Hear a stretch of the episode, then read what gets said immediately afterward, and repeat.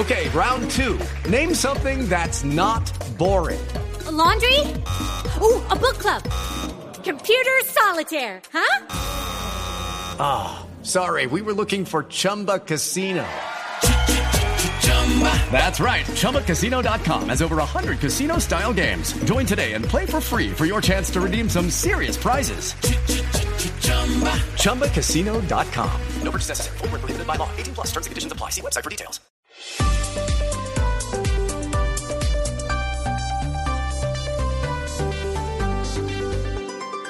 Seguimos conectados en Mañanas Blue.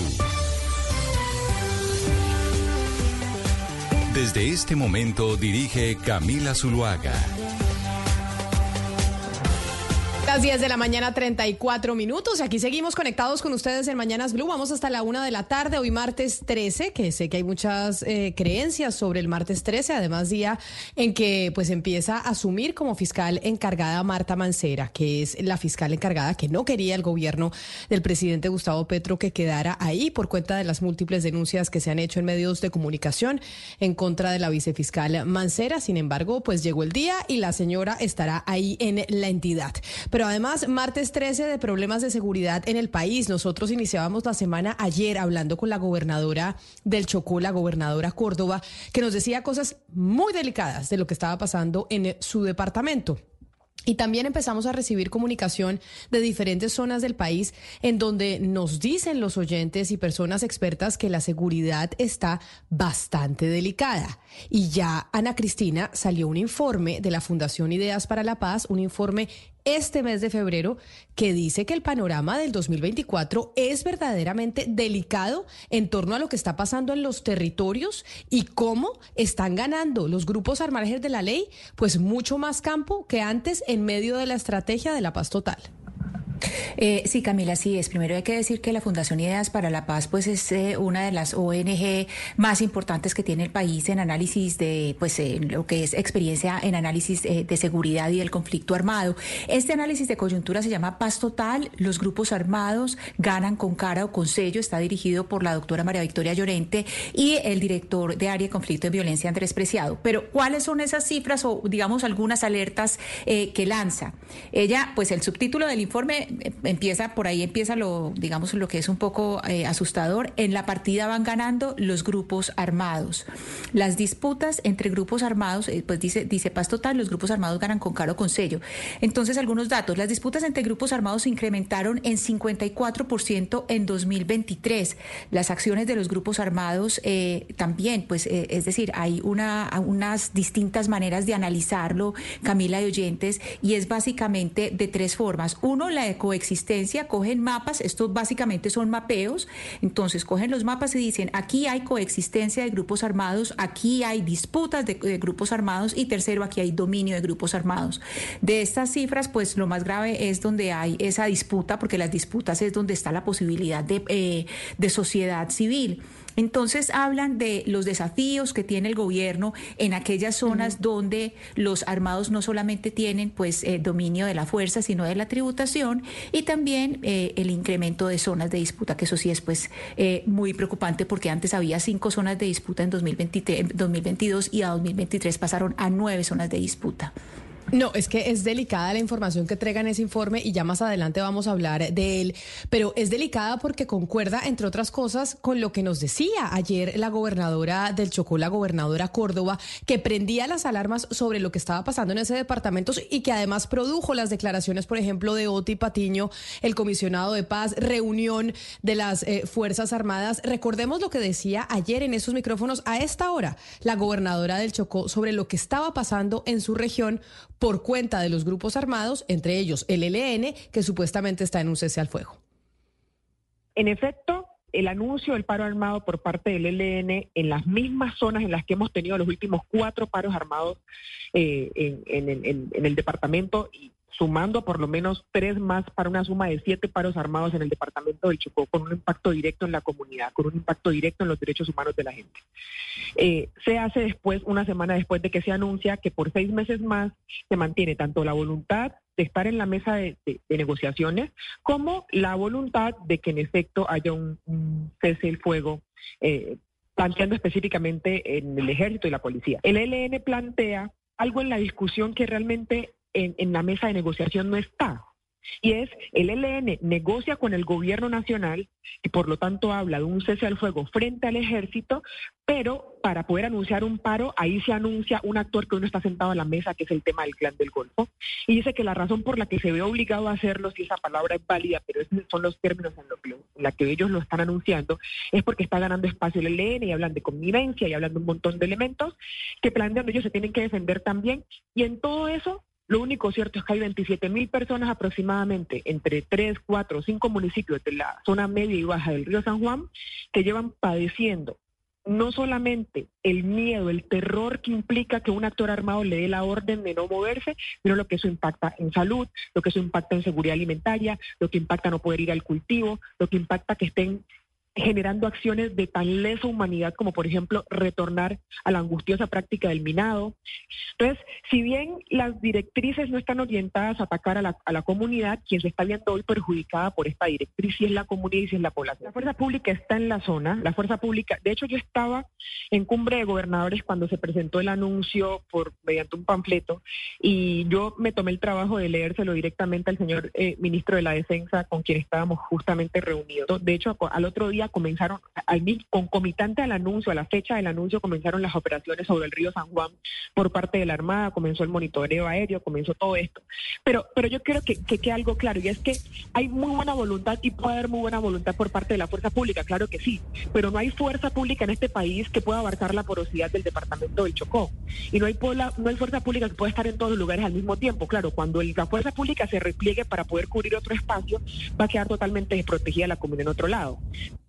Esto era lo que nos decía, entre otras, la gobernadora del Chocó ayer, prendiendo las alarmas sobre lo que estaba pasando con el ELN. Y a eso se le suma, Claudia, yo no sé si usted vio un informe que publicaron nuestros colegas de la W Radio, un informe de la Policía Nacional, en donde la Policía Nacional en ese informe dice que el ELN se está fortaleciendo militarmente con el proceso de paz y cómo el ELN y que ellos desde la policía tienen evidencias de que esta guerrilla ha utilizado el proceso de paz con el gobierno nacional como un medio para ganar tiempo y fortalecer sus capacidades militares a través de negociaciones y acuerdos de cese al fuego, que a través de esos acuerdos el grupo ha logrado eh, reducir la presión militar sobre sus estructuras, permitiéndoles reorganizarse y consolidarse. Nuestros colegas publican este informe de la policía, en donde la policía dice, el ELN está aprovechando la negociación para fortalecerse como guerrilla y así frena los ataques del, eh, del ejército y de la fuerza pública,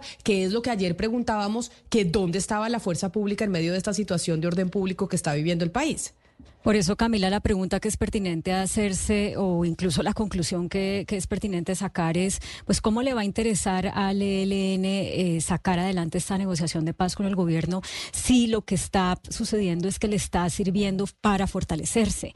Eh, no, no, no, tiene sentido, no tendría lógica. Todos sabemos que los dineros del narcotráfico están detrás y que mientras que haya dineros del narcotráfico, cualquier negociación de paz eh, se queda corta frente a las expectativas de eh, parte de las personas que estén en las tropas, parte del liderazgo, parte de quienes estén en la base, porque eh, para muchos pues la motivación es el, dinero, los ingresos y eso no se logra a través de una negociación de paz. La negociación de paz le da privilegios a algunos, eh, que como en el caso de las FARC, pues tendrán el salario que tienen como congresistas, pero en general pues ni los enriquece, ni les permite pues tener esa, esa microempresa o esa gran industria de la, de la, de la droga ilegal y entonces, por supuesto, no hay unos incentivos. Y ellos ya están viendo que llevan casi dos años de gobierno en, lo que, en, los que la negociación de paz lo que les ha permitido es fortalecerse. ¿Por qué? Esto, obviamente, yo no estoy diciendo aquí no hay que hacer una negociación de paz. Yo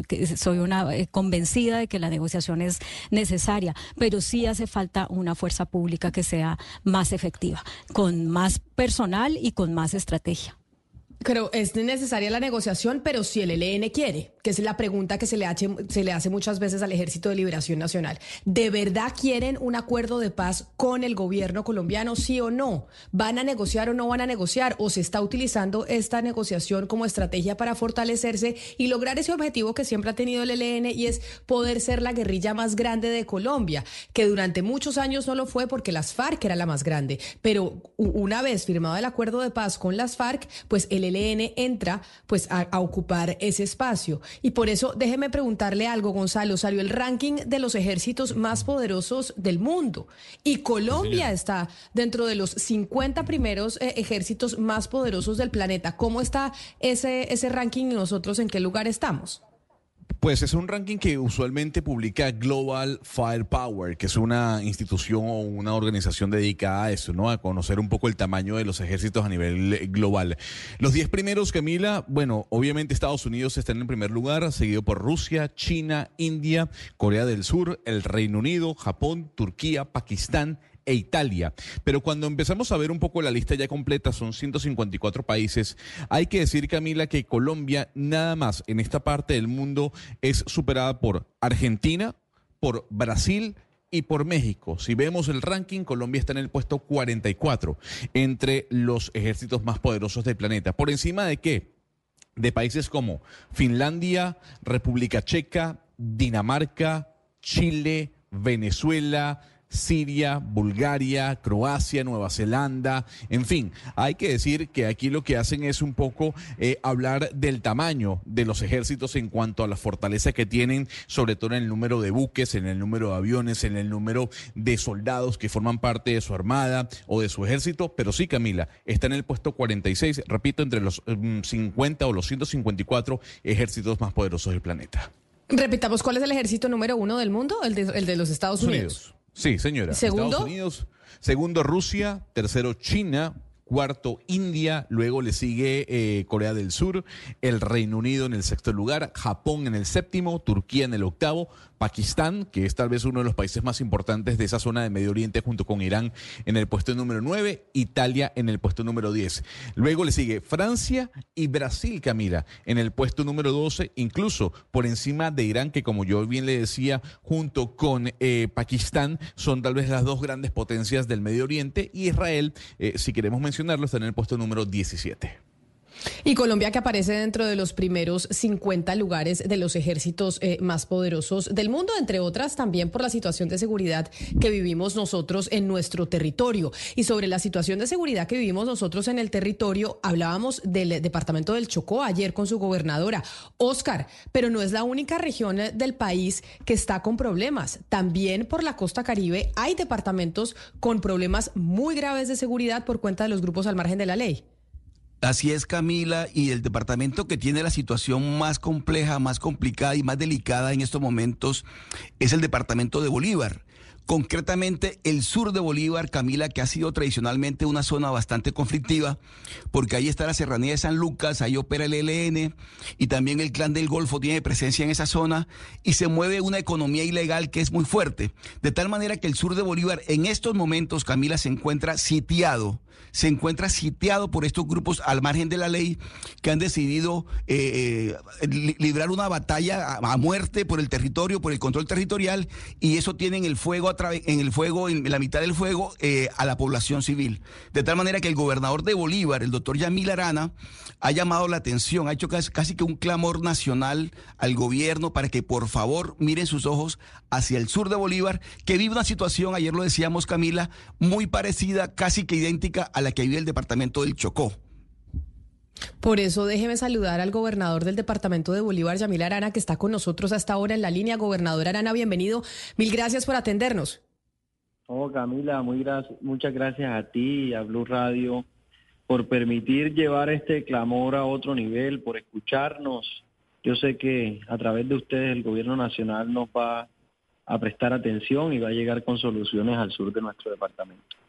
Concretamente, gobernador, sé que son múltiples los problemas, pero en términos de seguridad y lo de que de lo que explicaba Oscar Montes de la presencia del ELN y del Clan del Golfo en su territorio, ¿cuál es la situación más delicada que ustedes están viviendo hoy en el departamento de Bolívar? Camila, te hago una radiografía general de lo que pasa en el sur de nuestro territorio. eh, históricamente ha tenido presencia de parte de grupos al margen de la ley, y hablo específicamente de disidencia FARC y ELN. ¿sí? Ellos controlan el sur de nuestro departamento, parte del territorio, sobre todo la zona rural. ¿Y por qué? Porque ahí existe un negocio más apetecido que la droga, y es el negocio del oro. El oro en nuestro departamento genera utilidades en ese sector de más o menos 350 mil millones de pesos años, año. Entonces se dieron cuenta esas estructuras ilegales que es igual de rentable que la droga, pero eh, la diferencia es que el oro una vez se extrae deja de ser ilegal. Lo que, lo que es ilegal es la, extracción del mineral, pero cuando se extrae y se comercializa y se, y se distribuye a lo largo del país, inclusive a otros países, pues termina siendo eh, un, producto totalmente legal, cosa diferente que pasa con la droga. La droga siempre va a ser ilegal. Descubrieron este, este negocio y históricamente se han establecido estos grupos armados ahí. ¿Qué pasa hoy? Que el clan del Golfo, Autodefensa Caetanistas de Colombia, se dieron cuenta de esta oportunidad de crecer empresarialmente como empresa criminal y están apuntándole a controlar ese territorio. Entonces se encuentran con unos actores que ya estaban establecidos y hoy hay una lucha, una guerra sin precedentes por control del territorio en el sur de nuestro departamento. Están unidas ELN y disidencia FARC contra el clan del Golfo.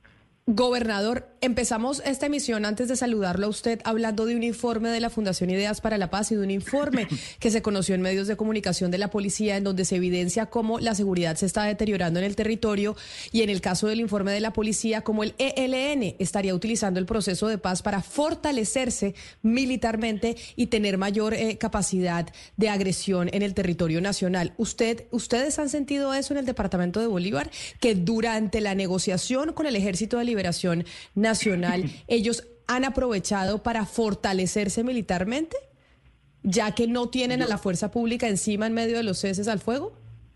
Yo eh, lo que evidencio en nuestro departamento es una eh, un fortalecimiento del clan del Col. Hoy pasamos de tener 40 hombres en 2022 a que se establecieran en el sur de nuestro departamento 400 hombres. Hoy nuestra dificultad es la fuerza que, está que están tomando las autodefensas gaitanistas de Colombia o Clan del Golfo en, el sur de nuestro territorio.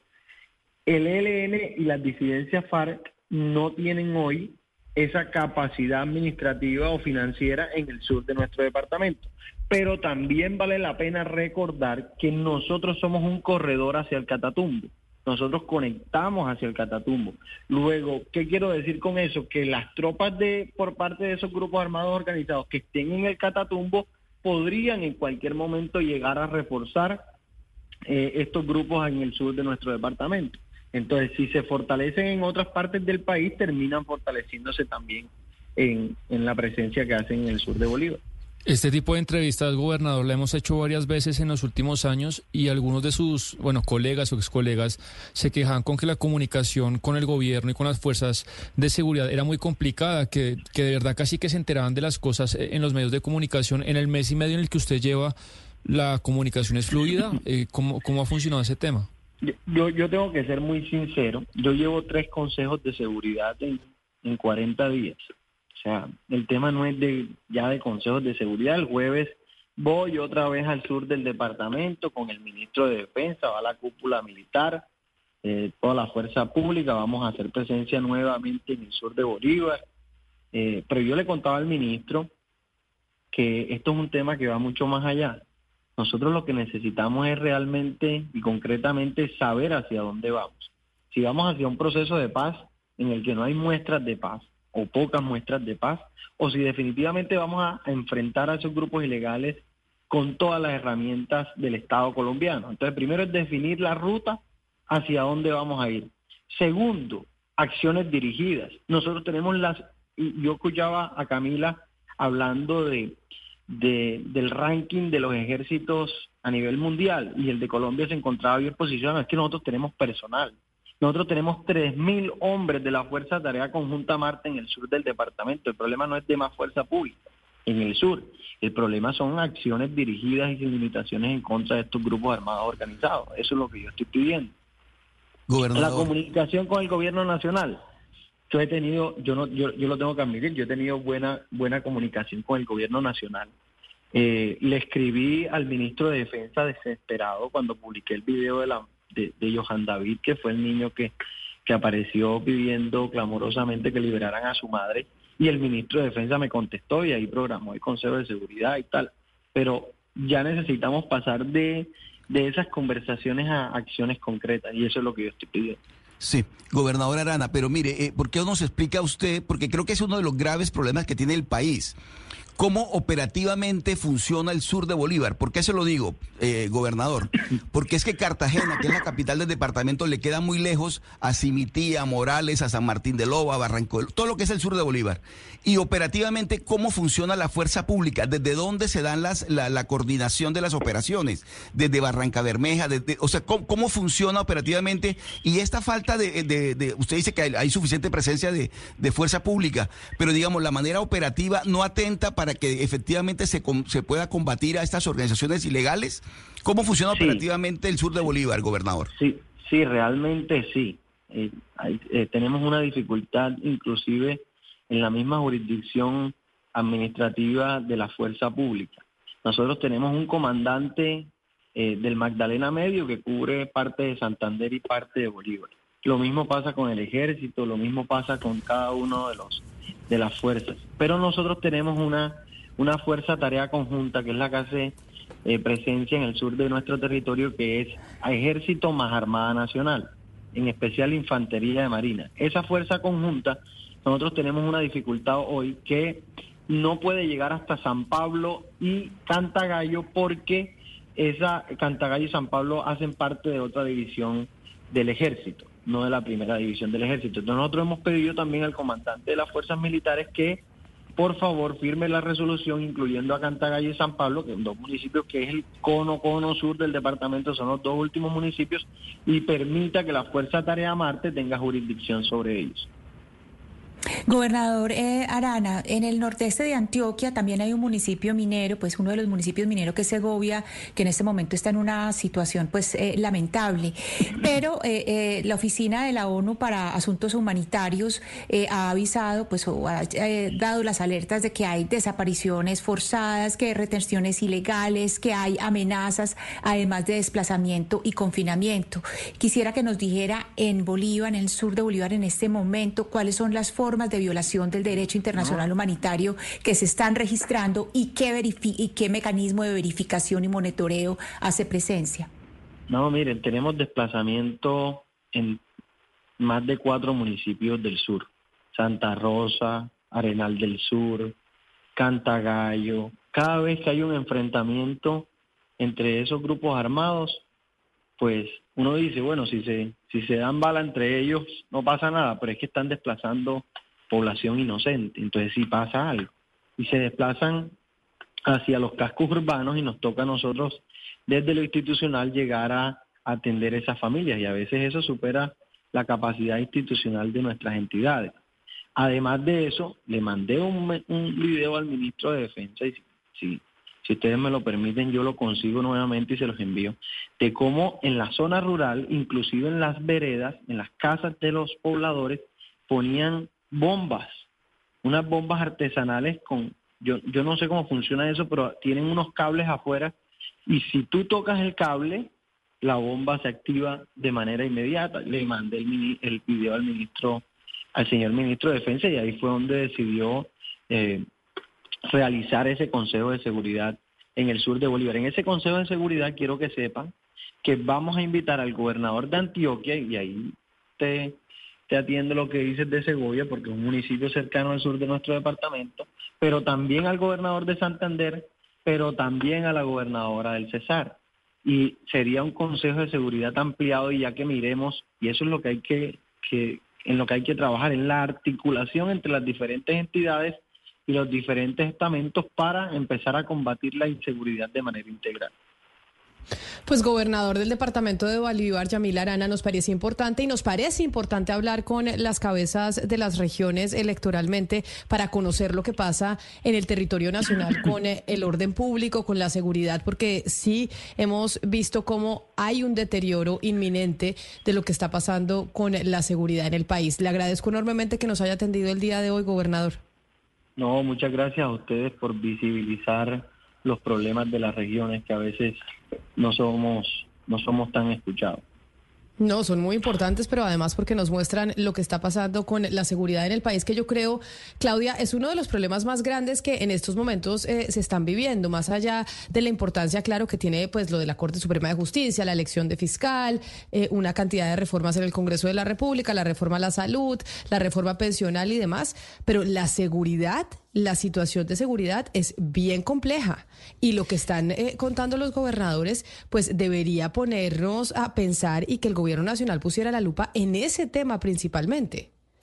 Claro, Camila, es que, mire, todo eso que usted menciona, las dificultades para la elección de fiscal y demás, pues sí, el país eh, en general pues se da cuenta que es una situación compleja, pero no lo siente en su día a día y en su cotidianidad. Pero la seguridad, sí, y la, la falta de seguridad se está manifestando de muchas formas. Eh, y una muy grave que viene aumentando, y el ministro de Defensa sí lo ha reconocido, es la de las extorsiones. Y ya advierten desde el propio gobierno y afines al gobierno que con este em, acuerdo de cese el fuego, que incluye dejar el secuestro o retenciones económicas, como las llama el ELN, pues la consecuencia va a ser el aumento de las extorsiones. Entonces, que, eh, eh, mejor dicho, la ciudadanía está en todo su derecho y los gobernantes locales de decirle al gobierno nacional, usted no puede seguir adelantando ese acuerdo o esa negociación de paz a expensas de la seguridad del ciudadano del común, porque es que aquí no estamos hablando solamente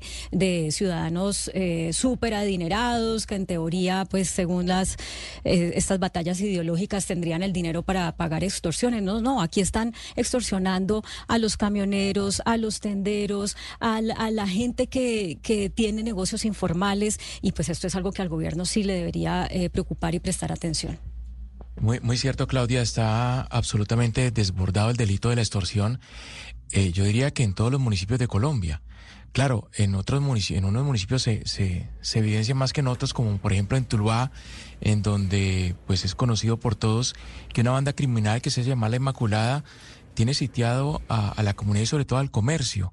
Eh, y se tomó la libertad el fin de semana pasado, el sábado en la noche, de quemar vehículos y locales comerciales en retaliación por la captura de su principal cabecilla, alias Nacho, quien fue trasladado hace algunas horas a una cárcel en Bogotá. Lo que está pasando con la Inmaculada, con esta banda criminal en Tuluá es demasiado grave, Camila.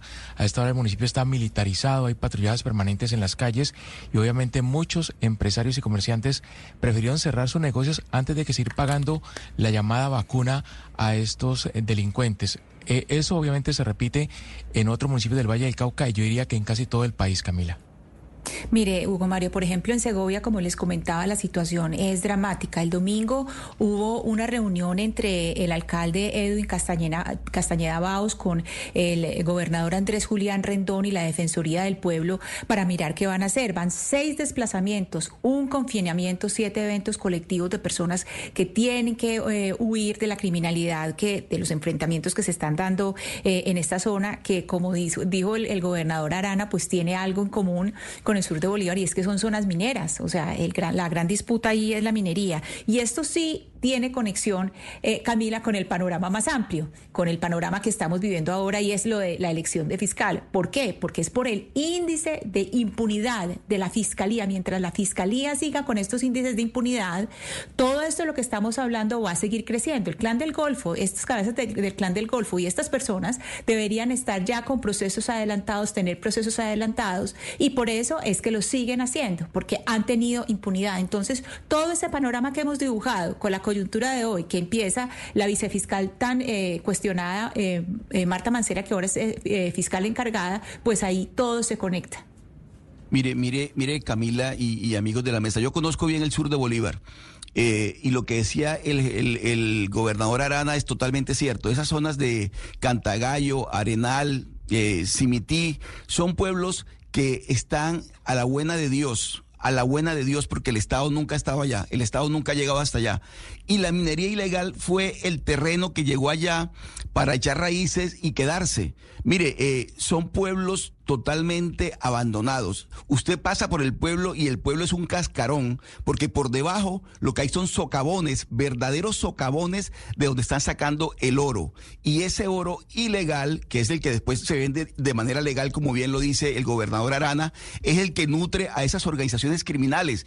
Es decir, tres organizaciones criminales, Clan del Golfo, eh, la disidencia de las FARC y el ELN, disputándose un, un, territorio con la población civil en la mitad y el Estado ausente. Imagínense ustedes la tragedia que están viviendo los habitantes del sur de Bolívar. Lo que decía el, el gobernador Arana, le ponen una bomba, una bomba en la puerta de la casa y si la persona llega a salir, inmediatamente estalla la bomba. ¿Cómo, ¿Cómo podemos nosotros narrar ese drama que están viviendo los habitantes del sur de Bolívar en este momento? Igual pasa en el Chocó, igual pasa en, Tuluá. Realmente el tema de la inseguridad, de la seguridad desbordó al gobierno y tiene que reconocerlo, entre otras cosas, porque se mostró generoso en una, en una paz total con organizaciones criminales como el Clan del Golfo, a los que inicialmente, y el país lo olvidó ya, el presidente Petro le ordenó al fiscal eh, Barbosa que lo dejara libre para llevar adelante una negociación de paz. Hágame el favor. Pero además, Oscar, que el tema con el ELN es muy frágil. Eh, el cese al fuego no se mantiene ni más de dos semanas. Y también, pues yo lo he dicho varias veces, una negociación de paz al final es un juego de póker en el que cada uno especula con el tiempo y con los recursos que tiene y ya vamos un tercio del gobierno y si sigue avanzando, pues el gobierno tendrá que mostrar resultados porque no tiene garantía de que lo van a reelegir y si no exige resultados, pues el ELN no tendrá tiempo para esperarlo y podrá chantajear y especular con el afán del gobierno. Pasa un año más, dos años más y el ELN tendrá la sartén por el mango de una negociación, pues que a la luz de los resultados ha avanzado muy poco. Ahora, yo, yo me pregunto, Camila y Sebastián, si eso es realmente lo que quiere la gente, un proceso de paz, Camila. ¿Y por qué se lo pregunto? Porque yo traigo colación, siempre, siempre que hablamos de este tema, yo traigo colación el ejemplo de Bukele. Y con más razón aún luego de la victoria que obtuvo hace dos semanas en la presidencia. Eh, Luisito Comunica, que es un gran eh, youtuber, tal vez uno de los más populares en en el mundo, hizo un reportaje sobre esta cárcel, el SECOT, que es la cárcel de los terroristas, que, cuyo video tiene 15 millones de visualizaciones. Y cuando uno ve los comentarios de la gente sobre el video, Camila, es aplaudiendo lo que ocurre en esa prisión. Y la pregunta es, ¿eso es lo que quieren los latinoamericanos? Porque el principal problema de América Latina es la seguridad y la economía. Y lo que la gente quiere es poder vivir en paz. Entonces la pregunta es, ¿hoy en día la gente realmente quiere acuerdos de paz? ¿Quiere creerle a fuerzas paramilitares o guerrilleras? ¿Creemos realmente en esas personas que son unos vándalos y unos delincuentes? Esa es la gran pregunta y lo que quiere la gente. Eh, con miras a lo que va a ocurrir en el año 2026. La gente quiere un Bukele, un Chávez de Costa Rica, o quiere una mano mucho más blanda que crea en guerrilleros y en paramilitares que no cumple con su palabra. Pues es la situación de seguridad en la que estamos viviendo en el país y por eso es importante escuchar lo que dicen desde los territorios, lo que dicen los gobernadores. Pero mencionaban a Ana Cristina y Oscar el tema del fiscal general de la Nación y la importancia o no de nombrar pronto por parte de la Corte Suprema de Justicia el reemplazo de Barbosa y que no quede en interinidad en manos de Marta Mancera la Fiscalía General de la Nación, a pesar que es importante decirle a la gente que históricamente hemos tenido esa entidad en interinidad mientras la Corte Suprema elige. Hemos tenido un año y medio, dos meses, ocho meses, seis meses. Ha estado la Corte tomando el tiempo para elegir el reemplazo del fiscal eh, saliente. No significa que el hecho de que eso siempre haya sido así, que tenga que ser así nuevamente. Pero sobre eso que genera una tensión o que generó una tensión entre el Gobierno Nacional y la Corte Suprema de Justicia, suscitando las manifestaciones eh, del jueves, se pronuncia Lucas nuevamente la Corte Interamericana de Derechos Humanos a propósito del nombramiento y de la elección de fiscal diciéndole a la Corte que tiene que elegir o que debería elegir lo más pronto posible. Sí, Camila, buenos días. Pronunciamiento de la Comisión Interamericana de Derechos Humanos que comparte también el presidente Gustavo Petro a través de su cuenta de Twitter. Y si le parece, le voy a leer el comunicado que dice lo siguiente. Corte Suprema de Justicia debe culminar la selección de titular de la Fiscalía General de la Nación sin interferencias. La Comisión Interamericana de Derechos Humanos sigue de cerca el proceso de selección de la nueva persona fiscal general de la Nación de Colombia. En este marco recuerda que la falta de designación de una persona titular podría debilitar el sistema de justicia colombiano.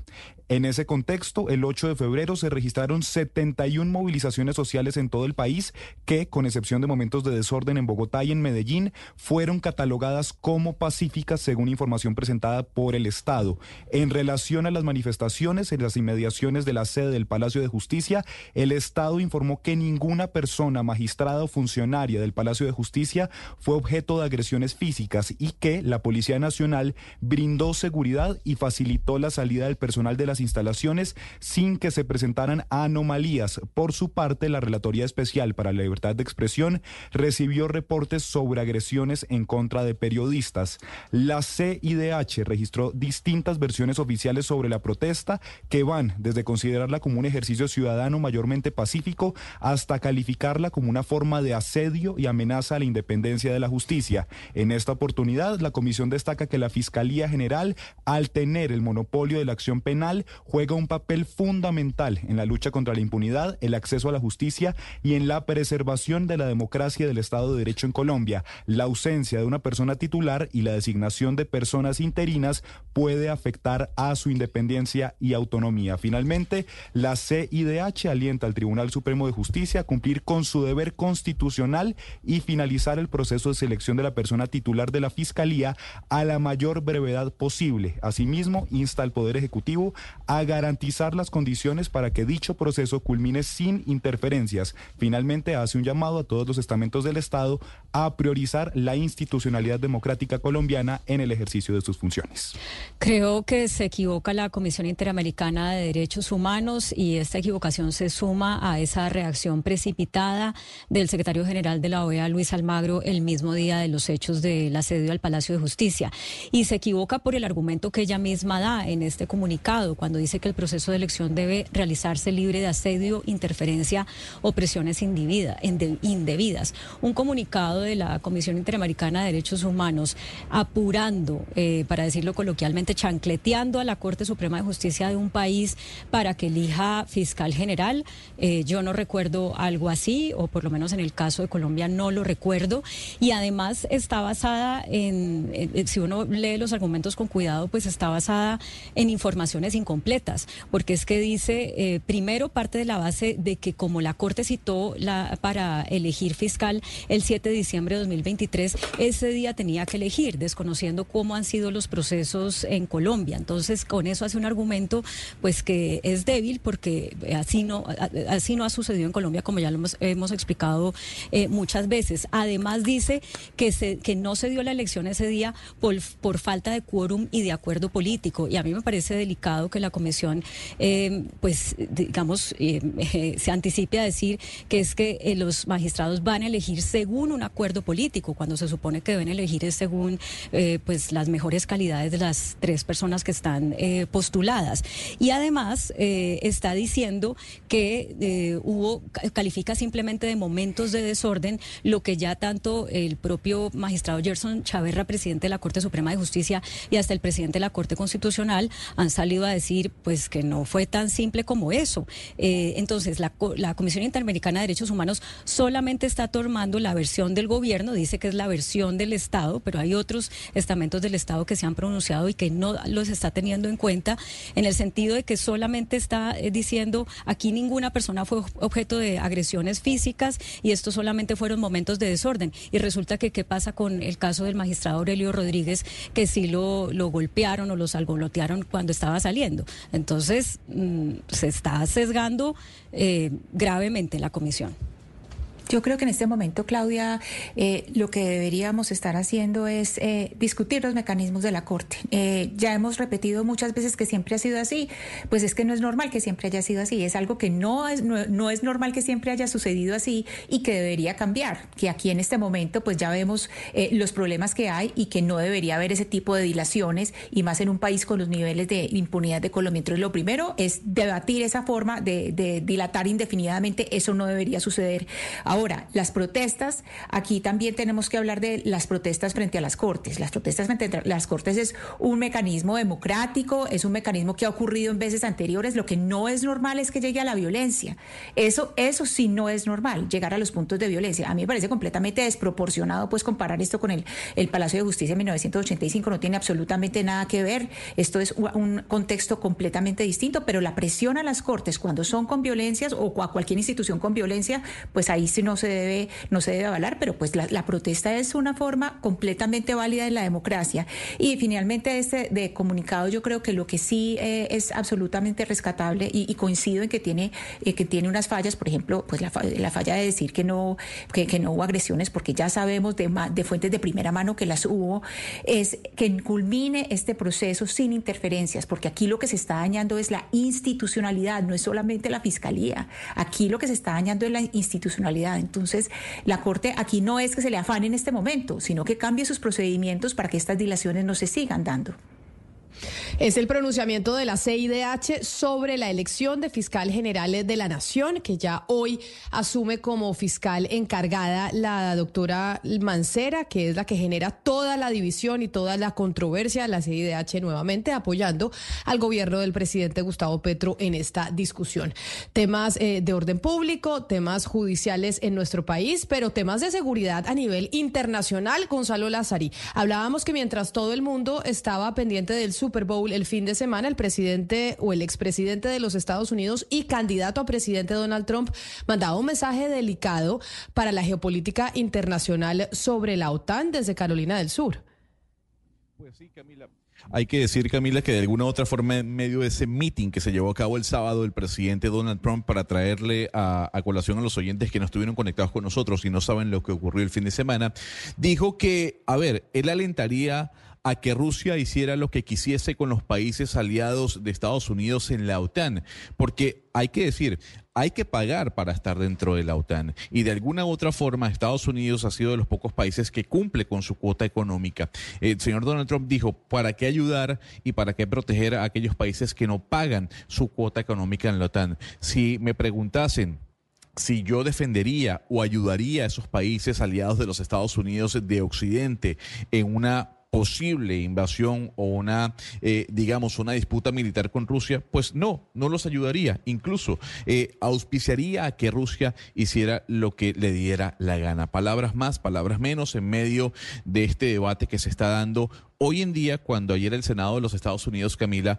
aprobó el... Em, presupuesto de ayuda militar para Rusia, Israel y Taiwán. Ahora falta que la Cámara de Representantes de mayoría republicana apruebe ese presupuesto de 95 mil millones de dólares. Pero para entender un poco qué significa la OTAN, qué significan estas palabras, creo que no podemos tener un mejor invitado. Camila empezó su carrera eh, desde muy temprano en la OTAN, desde el año 1980, y fue escalando, fue pasando eh, por diferentes puestos. Fue director de planificación de políticas, fue subsecretario general adjunto para desafíos de seguridad, incluso fue el portavoz de la OTAN durante la guerra de Kosovo. Es el señor Jamie Shai, quien nos, eh, eh, nos atiende a esta hora desde eh, el Reino Unido, o mejor dicho, desde Bruselas, Camila. Mr. Shai, thank you so much for being with us. Welcome to Blue Radio. Uh, thank you very much for having me. A pleasure to be with you. Es a pleasure to have you here, Mr. Shai. Lo va a preguntar al señor Shai Gonzalo, que yo creo que es lo primero que hay que preguntarle es por qué son tan delicadas las declaraciones del eh, expresidente Donald Trump sobre la OTAN y para la seguridad del mundo. Mr. Shai, the first question I think is important to answer is why Donald Trump's statements on Saturday about NATO are so delicate for the world security. Well, uh, I, I, think for, for, two reasons. The first one is because this time Trump really has gone too far.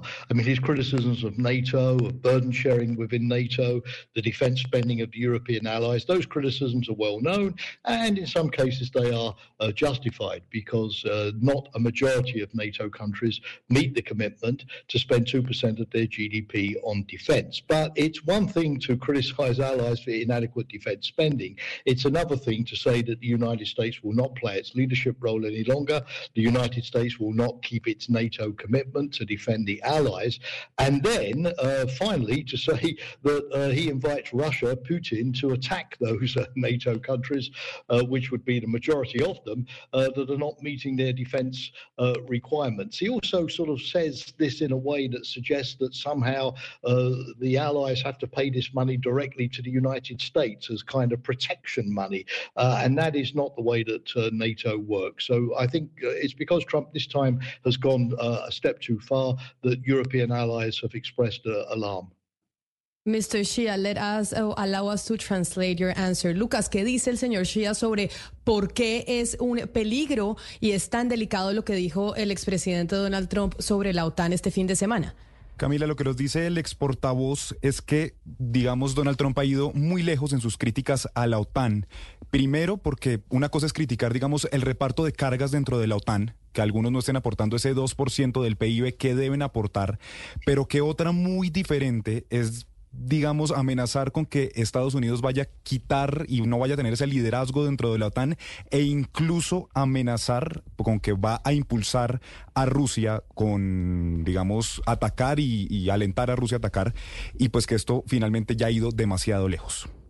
Pero entonces yo quisiera preguntarle a nuestro invitado si él cree que lo que dijo Donald Trump, más allá de la preocupación, es un simple bluff.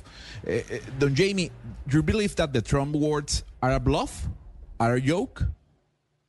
Well, uh, no, uh, I don't believe they're a, a, a bluff because uh, Trump has made his animosity towards NATO very clear during his uh, first uh, term, and also his animosity towards the European Union, the other great project uh, to build peace and integration in Europe, which he described as a, a threat and wanted to cut trade relations with the EU. There are also reports from Washington that this time round he's going to surround himself with a lot of yes people who won't won't dare to challenge him. There won't be these the adults in the room, as we called them, who were there last time. Uh, those experienced foreign policy professionals who were able to restrain Trump uh, from extreme actions. Uh, and, so, uh, if you're NATO, you hope that it's bluff, but you can't be totally assured that it's bluff. And the other thing is that we are now in a completely different geopolitical situation from the one that we were in the last time Trump was president. At that time, Russia had not invaded Ukraine. We didn't have the kind of tensions between Russia and NATO that we have uh, today. There was not the same perception by NATO of a threat from Russia that we have today. So to make the, those remarks in the current geopolitical context, could well read them uh, as a sign of Western weakness, a lack of resolve, could undermine NATO's deterrence. Lucas, ¿qué nos dice el ex portavoz eh, de la OTAN, Don Jamie, como le dice Gonzalo Lázari, a su pregunta de si Trump está bloqueando o no con este tema de la OTAN? Nos dice que no, que él no cree que sea un bluff, que de hecho él ha expresado pues en muchas ocasiones de su primer mandato como esa animosidad contra la OTAN e incluso animosidad hacia la Unión Europea, que incluso amenazó con cortar las relaciones comerciales y que en su momento expertos en política exterior pudieron frenar a Donald Trump, pero que en este momento si comparamos el primer mandato de Trump versus lo que sería un segundo mandato, si llegara a ganar las elecciones, pues es una situación geopolítica completamente diferente, incluyendo pues que por supuesto en el primer mandato Rusia no había invadido Ucrania y pues todos los conflictos que hay actualmente, así que pues él esperaría que si eres de la OTAN uno diría que ojalá fuera un bluff, pero que él no cree no cree que sea así. Igual es interesante preguntarle al señor Jamie eh, si es verdad que hay miembros de la OTAN que no pagan su contribución o, su membresía para la OTAN y cuáles serían esos eh, países. Mr. Jamie, eh, anyway, is former President Trump right in some way that there are some NATO members that do not pay uh, this kind of obligation or membership? Uh, uh, in, and in this case, which countries don't pay these contributions? Well, uh, he's right to the extent that uh, only 11 out of the uh, 31 current NATO member states are meeting their uh, commitment uh, to uh, spend 2% uh, of their GDP on defense. This was an agreement that NATO made back in uh, 2014, soon after Russia annexed Crimea, that part of Ukraine that juts out into the Black Sea. But this was not something that the United States imposed on NATO. This was a commitment that was freely accepted by all of the allies. But what Trump is overlooking is that the Europeans do a lot to uh, help international security. And you have to look at the big picture. For example, nearly all allies have increased their defence budgets very significantly. Germany has agreed to spend an extra 1 billion euros on defence. So everybody is moving in the right direction, even if they are not yet at that 2% mark. That's the first thing. Secondly, the Europeans have spent twice as much as the United States on assistance to uh, Ukraine. Thirdly, the Europeans paid a lion's share of UN peacekeeping and a lot of other international stability missions around the world that help the United States. They've also been with the United States in difficult times in places like Afghanistan and Iraq. So to pretend that somehow the Europeans are delinquent allies and America is doing everything by itself is simply not true. Camila nos dice pues que Donald Trump sí tiene razón al decir que solo 11 de los 31 miembros están cumpliendo ese compromiso de gastar el 2% del PIB en defensa, pero que este fue un acuerdo hecho en 2014, poco después de la anexión de Crimea por parte de Rusia, y que esto no fue impuesto como tal por los Estados Unidos, sino que fue un acuerdo al que llegaron todos los miembros. También dice que Europa ha gastado el doble en asistencia a Ucrania y que como tal decir que Estados Unidos está haciendo todo por sí solo, simplemente pues esto no es cierto. Eh, tengo una pregunta para el señor Shea. Mr. Shea, after this statement from Donald Trump, what could be the consequences if he is elected again? Eh, en ese sentido, le estoy preguntando si él es elegido otra vez, pues cuáles serían las consecuencias. Well, that that's a, obviously a good question, and of course, uh, I have to sort of look into my crystal ball a little bit for this and speculate. But uh, obviously, uh, times will not be easy for NATO because uh, not only has Trump said that uh, uh, he would sort of refuse to defend those allies not spending enough, in his view, which would obviously undermine NATO's credibility, which is all important. But he's also said that he would stop U.S. military assistance to Ukraine. that would mean that uh, Putin has a good chance now of conquering all of Ukraine, uh, and that then Russian troops would be on the border with NATO, which would, of course, be a tremendous failure uh, for Western policy after all of the transatlantic effort these last two years uh, to keep Ukraine uh, in the fight. Now, would Trump carry through on all of these threats? It's difficult to say. Um, the Americans have got a lot of troops in Europe, 100,000, a lot of real estate in Europe. It's not going to be so easy for Trump to disentangle the United States from NATO uh, after 75 years of NATO's existence. Secondly, um, uh, it also has to be pointed out that the US Congress, including Republicans in Congress, have passed laws making it illegal for Trump uh, to withdraw from NATO unilaterally without the consent of the Senate, which ratified the treaty. So there is some resistance, including within Trump's own Republican ranks, uh, to that kind of dramatic, dr- dr- dramatic uh, Um, but in all, uh, I think this is a wake up call for the Europeans that uh, the days of a predictable American leader in uh, the alliance are probably over. Uh, times are going to be difficult. The US has got interest now in the Middle East, interest in the Indo Pacific. And the wake up call is this is the moment for Europe to start taking its defense seriously and taking its destiny in its own hands. It has the economic resources to do this, it simply lacks the political will. Bueno, Ana nos dice que para esto tiene que especular un poco y sacar su bola de cristal, pero que sin duda cree que no van a ser tiempos fáciles para la OTAN, porque pues Trump ya ha dicho que en caso de ganar no defendería a los aliados, lo que esto implicaría pues que se socavaría un poco la credibilidad de la OTAN. Ha dicho también que va a detener la asistencia militar de Estados Unidos a Ucrania, lo que para él implica que Putin puede tener éxito en la invasión a Ucrania, lo que sería por supuesto un gran fracaso para la política occidental de los últimos años.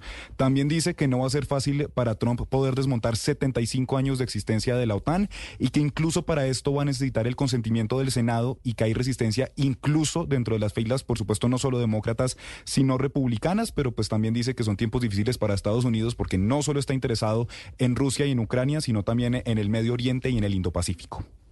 De todos modos, pues ya varios mandatarios o líderes eh, de la OTAN han dicho tenemos que ver qué hacemos en caso de que Trump sea reelegido. Por eso mi pregunta para el señor Shia es qué deberían estar en este momento haciendo los países de la OTAN eh, para prepararse en caso de que Trump sea reelegido. Mr. Shia, what should NATO NATO countries be doing to prepare in case Trump wins uh, again the election?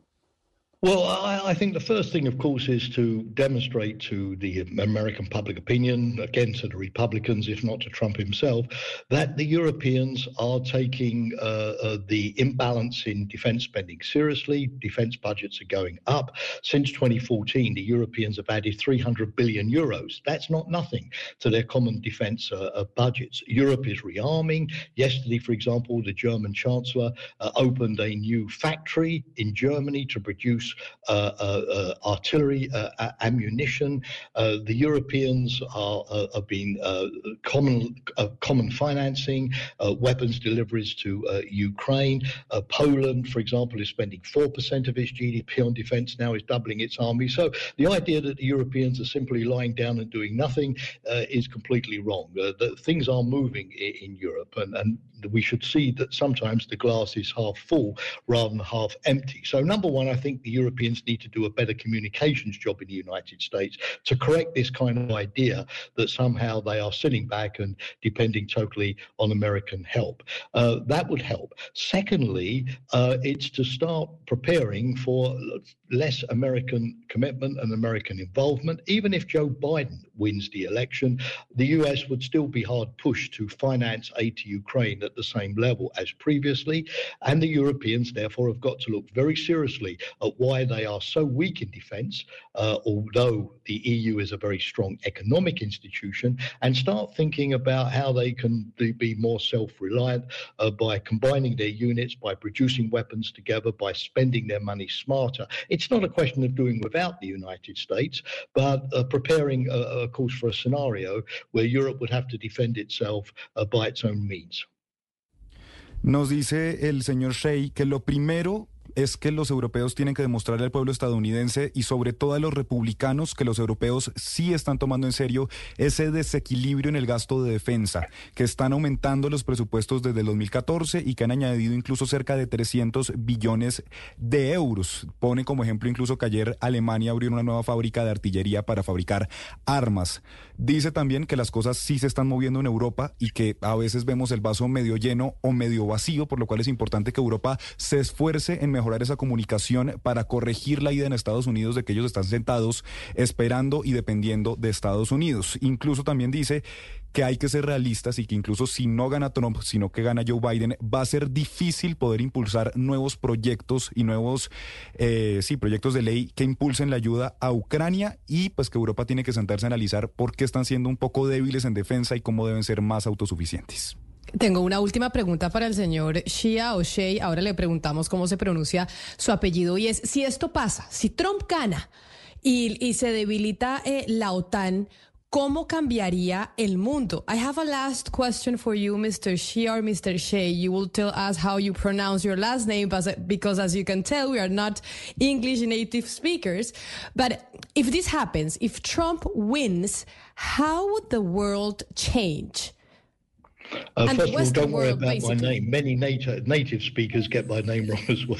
uh, and uh, you certainly are doing better than, with my name than I would do with your names. But no, thank you. Now, um, you know, let, let's see this frankly. I mean, Trump is somebody uh, who believes in following America's sort of immediate sort of national interests uh, first and foremost. You know, make America uh, great again. Uh, he's protectionist, of course, in his uh, trade policy. Although the Biden administration has been protectionist, it has to be said in many uh, aspects. he would put the focus very much on China as the major threat to the United States. But then there's a contradiction here because Russia and China are increasingly allied and China is helping Russia in Ukraine with weapons and technology. So it's very difficult to see how Trump could be friendly to Russia and at the same time hostile to uh, China. I, I, think that, like many American presidents, he will uh, d- discover before too long that to be secure in the world, America needs allies, America needs friends. It can't go it alone. Uh, it needs to share the burden, which is what Trump is always saying share the burden. and that if America wants people to go to Afghanistan uh, with it, or to go to Iraq with it, or to go to Africa with it, or go to the Middle East. Uh, it's not the Japanese, it's not the Koreans, it's not the New Zealanders, uh, it's not the Indians who are there. It's always the NATO allies. So America uh, in NATO defends Europe, but in return gets allies. Look at the Middle East at the moment that help America. So I, I think that you know, Winston Churchill once said, you can always rely upon the United States to do the right thing after doing all the wrong things. Uh, and I think that, you know, for a Trump, a second administration, there would be that learning curve to go through as well. Well, Mr. Jamie Shia or Shea, how should I pronounce your last name? Uh, it's Shay. Uh, thank you very Shay. much. Mr. Shea, thank you very much. It was a pleasure having you here in uh, Blue Radio. Hope to talk to you again soon. Thank you. Thank you for the uh, invitation. It was a pleasure for me. ¿Qué nos decía entonces el exportavoz de la OTAN desde el Reino Unido, Mr. Shea, sobre qué pasaría o cómo cambiaría el mundo si efectivamente Trump es elegido presidente, Lucas, y se cumple eh, sus postulados sobre la OTAN? Bueno, lo primero, Camila, que no se preocupe, que usted y todos los de la mesa lo están haciendo mucho mejor de lo que lo haría pronunciando nuestros apellidos en español. Y bueno, lo primero que dice es que recuerda que Trump quiere y su promesa de campaña es hacer América grande de nuevo y que es proteccionista, lo que significa que va a poner el foco en China como la real amenaza para Estados Unidos, pero que esto para él es una contradicción porque Rusia y China son grandes aliados y en este momento China está apoyando a Rusia con armas y con tecnología en Ucrania, por lo que él ve difícil ver cómo Trump podría ser amigo de Rusia, pero al mismo tiempo hostil con China. Dice también que para todas las campañas que de pronto pueda tener que emprender Trump, pues Estados Unidos va a necesitar aliados porque no puede entrar solo y que esos aliados no van a ser los japoneses o los neozelandeses, sino que esos aliados por supuesto van a tener que ser los aliados de la OTAN. Y por último, recuerdo una frase de Winston Churchill que dice que puedes creer que Estados Unidos va a hacer todo lo correcto después de haber hecho todas las cosas mal. Lucas, eh, qué gran invitado tuvimos hoy. Es eh, impresionante eh, el conocimiento y, pues la, claridad con que explica todo el señor Shea. Y me parece de lo de todo lo que dijo, lo, lo, que me parece más alarmante es cuando él dice esta es una llamada de alerta, wake up call para Europa porque es que acuérdense que la última llamada de, seguridad para Europa, ¿cómo se llamó? Guerra mundial. Es decir, es de una elección de Donald Trump y que él se ponga a hacer las cosas que él dice que son globos y que en realidad no son globos, porque acuérdense que él sí hacía las cosas que prometía o algunas de las cosas que prometía, pues eh, sí es algo alarmante. Entonces, pues eh, todo esto que nos dijo hoy es, una, eh, es un llamado de atención sobre lo que podría pasar y que uno piensa siempre, o lo que la gente siempre piensa es, eh, eh, eligen a Donald Trump y, qué pasa, uno piensa tal vez en el medio ambiente es lo primero, pero no solamente el medio ambiente lo que queda eh, ya en, amenaza, es toda la, mirada geoestratégica de lo que está pasando en el mundo. Muy preocupante estas declaraciones del señor Shea. Pero Ana Cristina, a mí me va a disculpar, Donald Trump ya fue presidente. Es que, es que esa preocupación sobre el Donald Trump que viene ya la vivimos cuatro años. Y hay que decir, cuando el señor Donald Trump estuvo presente, pues no ocurrió ninguna guerra mundial. Incluso hubo menos conflictos a nivel global que los que se están viviendo hoy en día con el America is Back de Joe Biden. Entonces, si bien es cierto, pueden preocupar las palabras de Donald Trump, que a mi parecer son un bluff, eh, de alguna u otra manera, ya con el presidente o expresidente republicano, vivimos.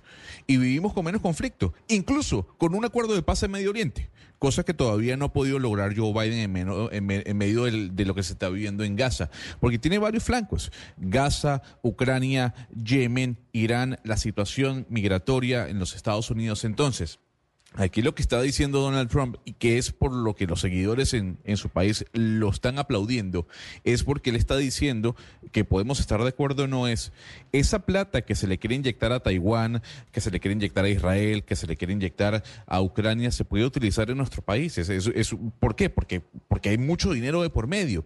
Y la pregunta que hacía Sebastián es muy cierta. Oiga, son más de 30 países. ¿Por qué nada más pagan 11? Según lo que nos dijo nuestro invitado. ¿Dónde están los otros 20 países que habían acordado en el año, eh, creo que fue 2017 o 2021?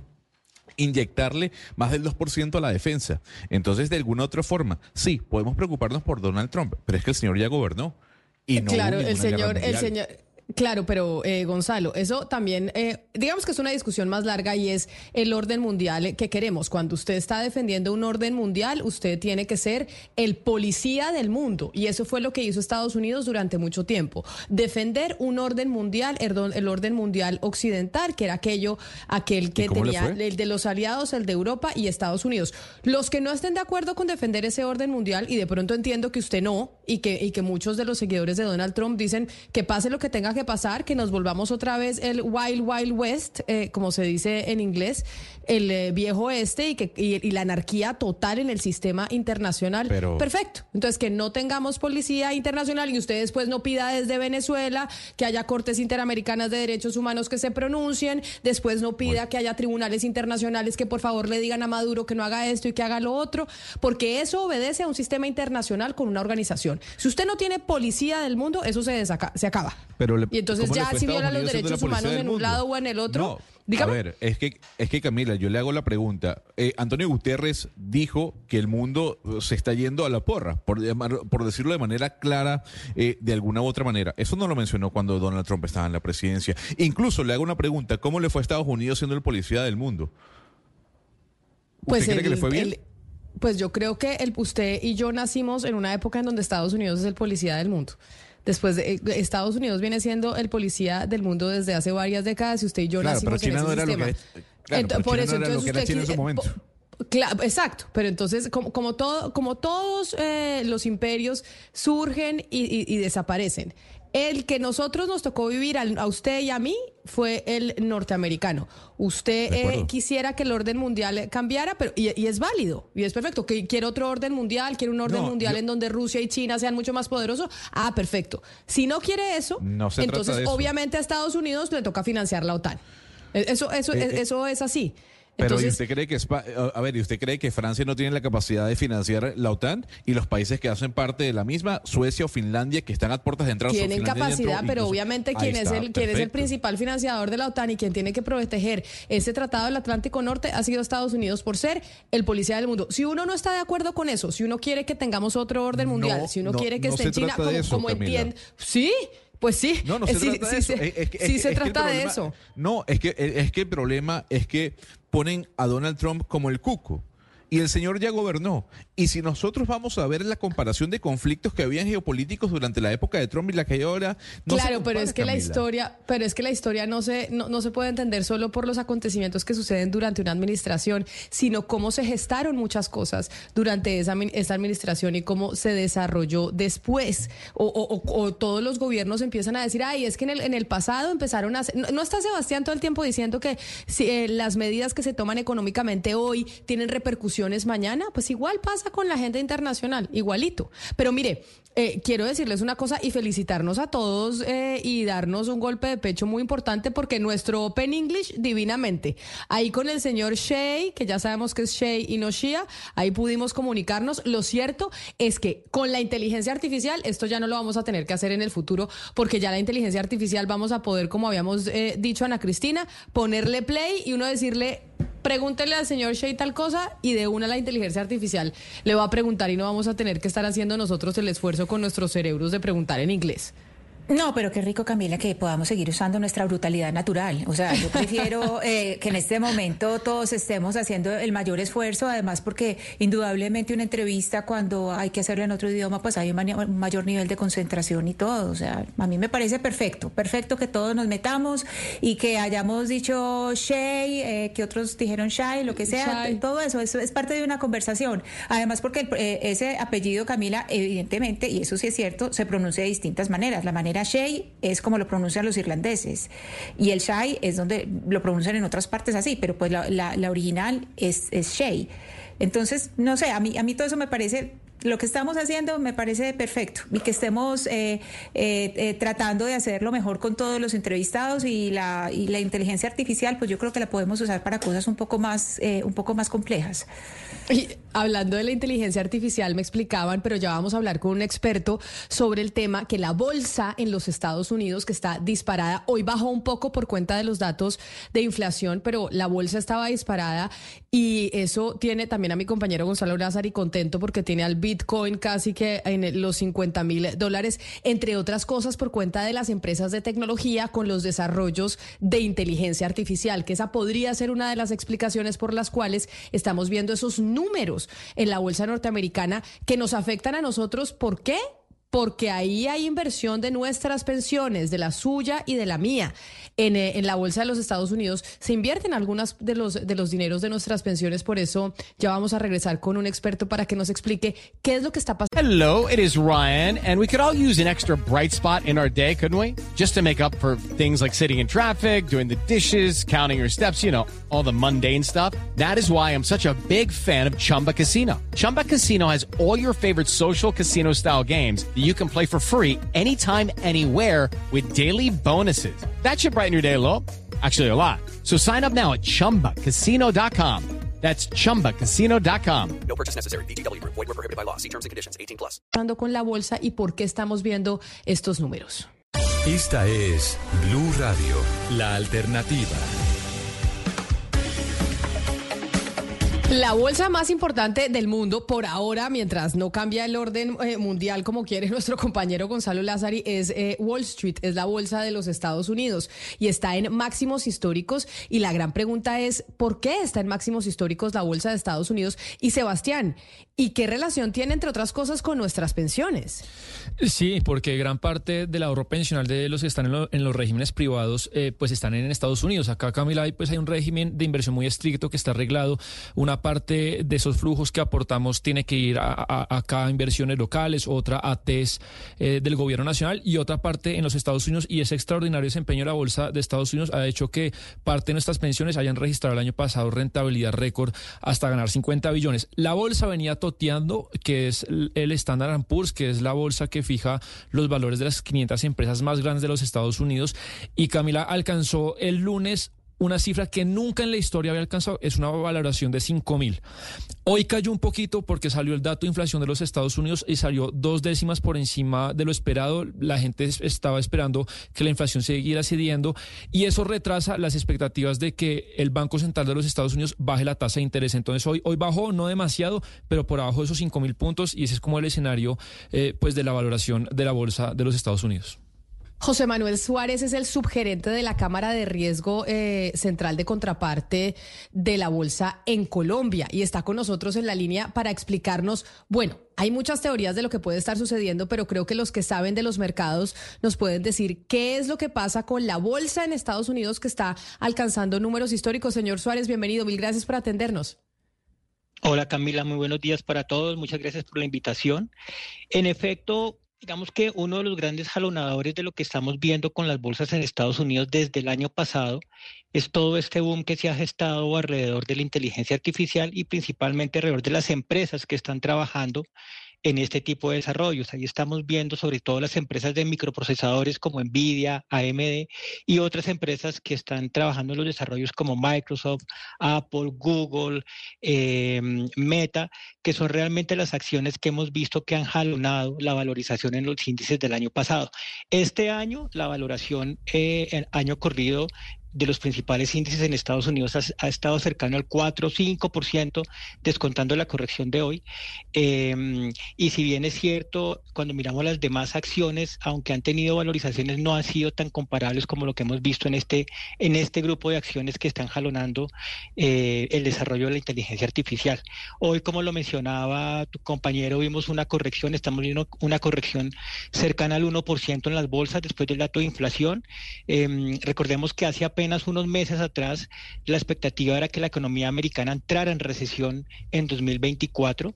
Sin embargo, lo que hemos visto es que los datos económicos, crecimiento, inflación, creación de empleo privado, lo que han mostrado es una fortaleza mantenida de la economía de Estados Unidos y eh, eso ha generado que las expectativas de que la Reserva Federal disminuya su tasa de interés, que inicialmente estaba presupuestado que empezaran a disminuir la tasa en marzo de este año, después de los datos económicos que hemos visto en, en enero y el de hoy de inflación, ya la expectativa prácticamente se ha corrido hasta julio de este año. Em, entonces, si bien estamos viendo una corrección eh, contra esos máximos históricos que, veíamos viendo 5.000 el S&P en esta semana, em, hoy estamos viendo una pausa y de aquí en adelante va a ser muy importante eh, cuál sea la lectura de los datos económicos porque en función a esos datos la Reserva Federal eh, pues va a, tomar las decisiones en cuanto a su postura monetaria. Eh, Sugerente Suárez, con esta euforia bursátil de la inteligencia artificial, hay gente que ha hecho como un, símil o un espejo de la gran crisis de las .com eh, en el 99 a finales de siglo, en donde el mercado eh, sobrevaloró demasiado pues el alcance de Internet o en su momento el alcance de los buscadores y bueno, llegó un desplome, se pinchó la burbuja ¿Cree usted puede ser posible que se esté sobreestimando por el momento quizá la, maravilla que puede ser la inteligencia artificial viendo, estos valores que son realmente una locura eh, en valoración bursátil? Es, es, una muy buena pregunta eh, y es un muy buen símil porque eh, digamos que estas acciones han subido de precio bastante rápido. sin embargo, cuando miramos correcciones como las de hoy, lo que nos damos cuenta es que las principales acciones que están corrigiendo a la baja no son necesariamente las que están relacionadas con, este boom tecnológico, sino más otro tipo de, sectores. Entonces, eh, es, muy difícil responder si esto obedece a, una burbuja. Lo que sí es cierto es que eh, la inteligencia artificial está y va a generar unas, unas transformaciones gigantescas eh, en todos los aspectos eh, económicos y de la vida del día a día. Em, entonces, seguramente va a haber filtros como ocurrió en aquella época. Las empresas más robustas, con mayor eh, fortaleza financiera, capacidad tecnológica, seguramente van a ser las que van a continuar jalonando esto y seguramente habrá algunas otras que irán perdiendo fortaleza o fuerza en el camino. Justamente yo quería hablar sobre esa, esa pérdida de fortaleza porque comentaba con mi compañera Camila Zuluaga hace un par de semanas que Microsoft había superado a Apple como la empresa con mayor valoración dentro de la bolsa y esto se viene, eh, se da por todo el desarrollo de la inteligencia artificial que está, en la que está trabajando Microsoft, cosa que Apple no ha hecho y está muy por debajo de las expectativas incluso de Google.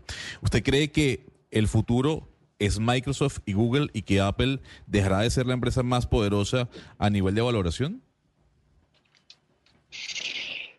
Es, una muy buena pregunta. Es, posible. Yo, creo que para responder esa pregunta habría que remitirnos a unos años atrás.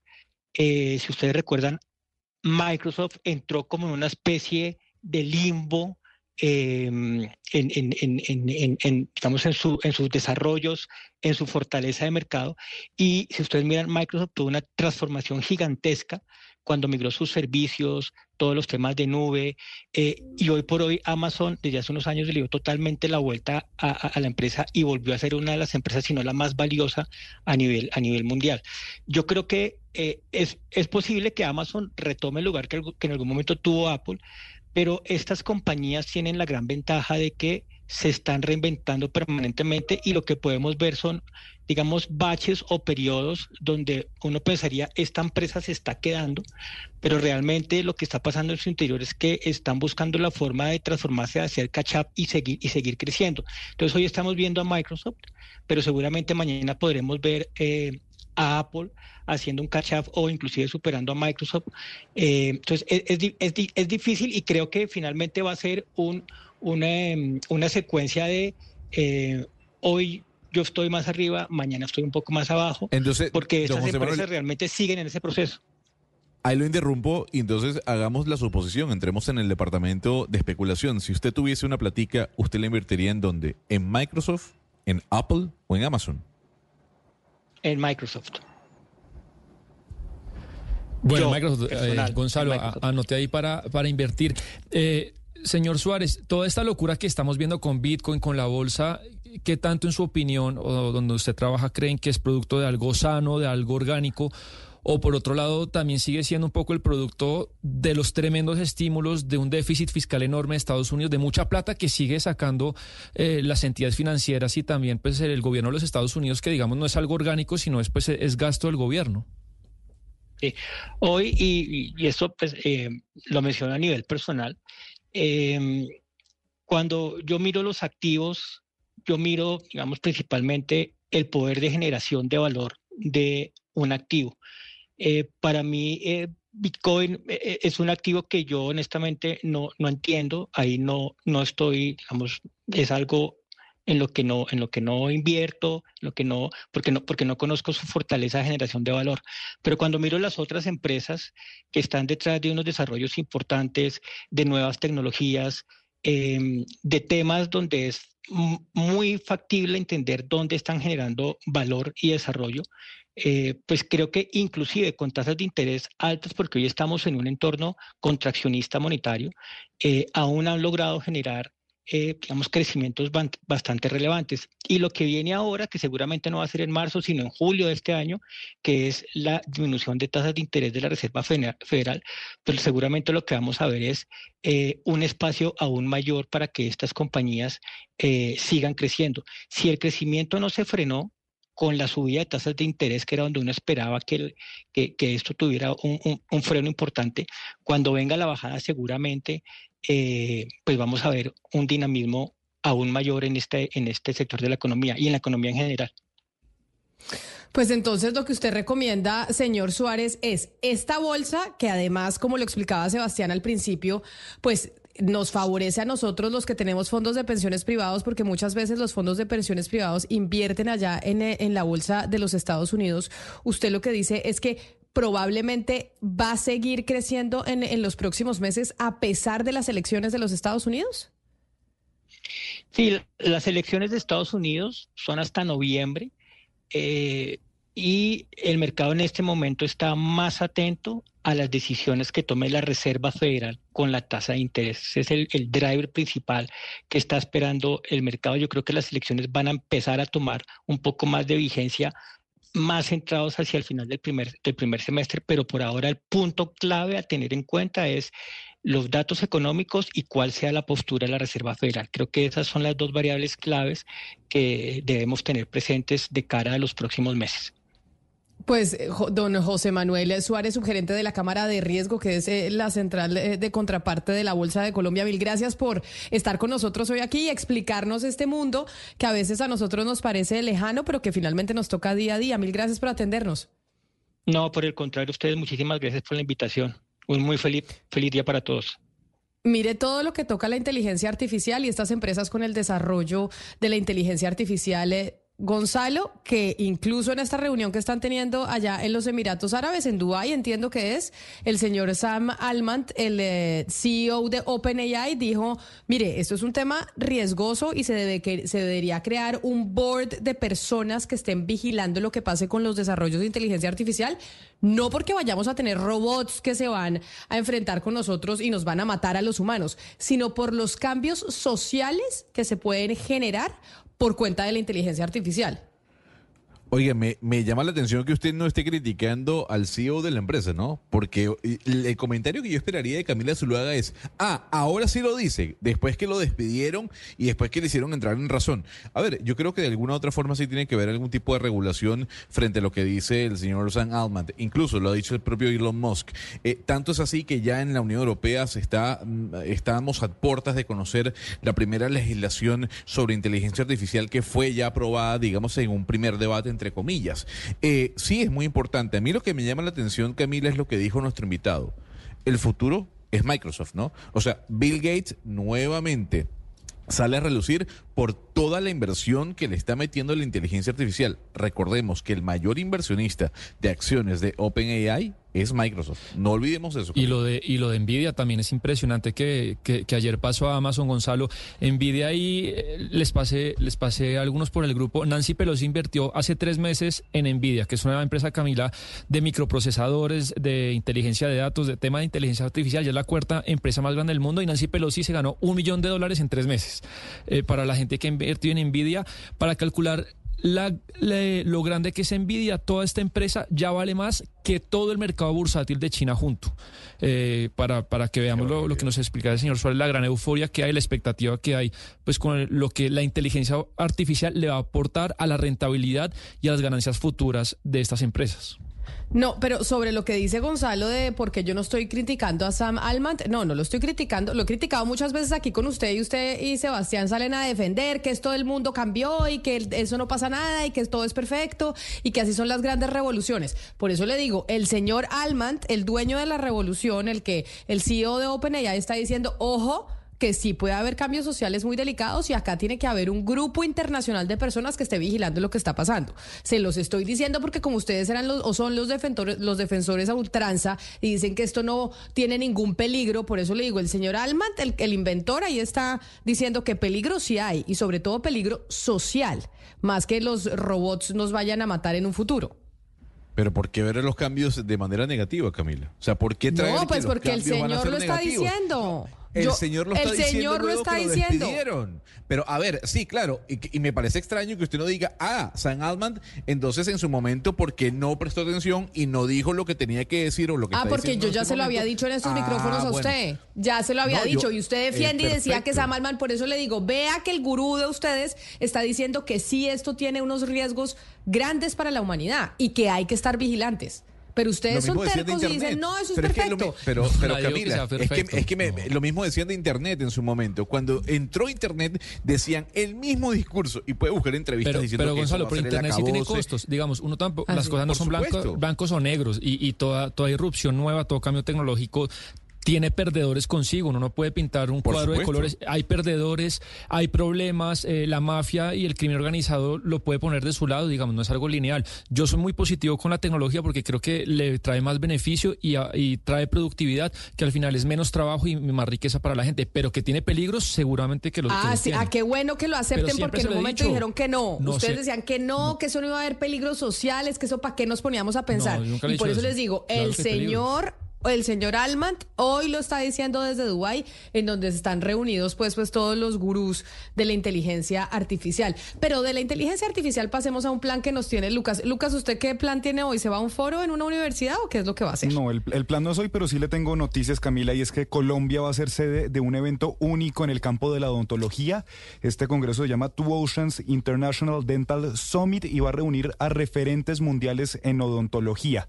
Pero como no soy experto en el tema, sí le tengo a la que es experta y a esta hora en Mañanas Blue nos acompaña Gloria Valén, que es la decana del Colegio de Odontología de Unicoc. Señora Valén, bienvenida a Mañanas Blue. Muy buenos días, ¿cómo están? Un saludo para todos, especialmente para todos los odontólogos que nos escuchan. Bueno, señora Valén, gracias por acompañarnos. Lo primero, ¿dónde es este evento y cuándo va a ser? El Congreso lo vamos a realizar en Bogotá el 14, 15 y 16 de marzo en el auditorio Jorge Arango Tamayo del Colegio Odontológico Colombiano, que se encuentra ubicado en la autopista norte después del peaje. ¿Y qué conferencistas van a estar? Porque entiendo que son referentes en el mundo de la odontología. ¿Y cuáles fueron los criterios que tuvieron ustedes para escogerlos? Bueno, nuestros conferencistas internacionales tenemos al doctor Miguel Ortiz, el doctor Jordi Manauta, el doctor Francesa Bella, el doctor Filippo Graciani y el doctor Ricardo Caicedo. Logramos traer a los mejores especialistas de cada una de las disciplinas manejando las mejores tendencias, las últimas tendencias de odontología y varios de ellos vienen por primera vez a Colombia. Se- señora Valen, hay una cosa que me llama la atención a propósito de este congreso que usted nos dice que, que se va a llevar a cabo aquí en Colombia, y es que cuando uno habla con gente o amigos de uno por fuera que están en Europa, en Estados Unidos, si es verdad que nosotros aquí en Colombia tenemos eh, muy buena odontología y mucha gente viene a hacerse tratamientos aquí en nuestro país de los dientes porque tenemos buenos profesionales, buena tecnología y además pues precios muy competitivos. ¿En qué momento nos volvimos como un eh, sitio importante para hacer tratamientos de dientes? Pues nosotros siempre en Colombia nos hemos caracterizado por ser, eh, manejar las últimas tendencias de la odontología y no solamente, todos los campos de la salud somos referentes a nivel mundial. Entonces, desde hace varios años, nosotros llevamos eh, la batuta, por decir algo, de nuestras especialidades. Eh, quiero contarles también que aparte de los conferencistas internacionales, tenemos 14 conferencistas nacionales de primer nivel que nos van a acompañar en este evento. Pues señora Valén, muchas gracias por acompañarnos. Allá estaremos entonces 14, 15 y 16 de marzo, ¿cierto? Sí, y además quiero decirles que tendremos no solamente la parte académica, sino también Hanson de diferentes especialidades, muestras comerciales, encuentro de egresados y vamos a culminar con una gran fiesta. Los invito a todos los odontólogos para que ingresen a la página de congresodeodontología.com. Los esperamos a todos en este maravilloso evento. Muchas gracias por acompañarnos. Bueno, Camila, ya sabemos entonces, 14, 15 y 16 de marzo, Auditorio Jorge Arango Tamacho.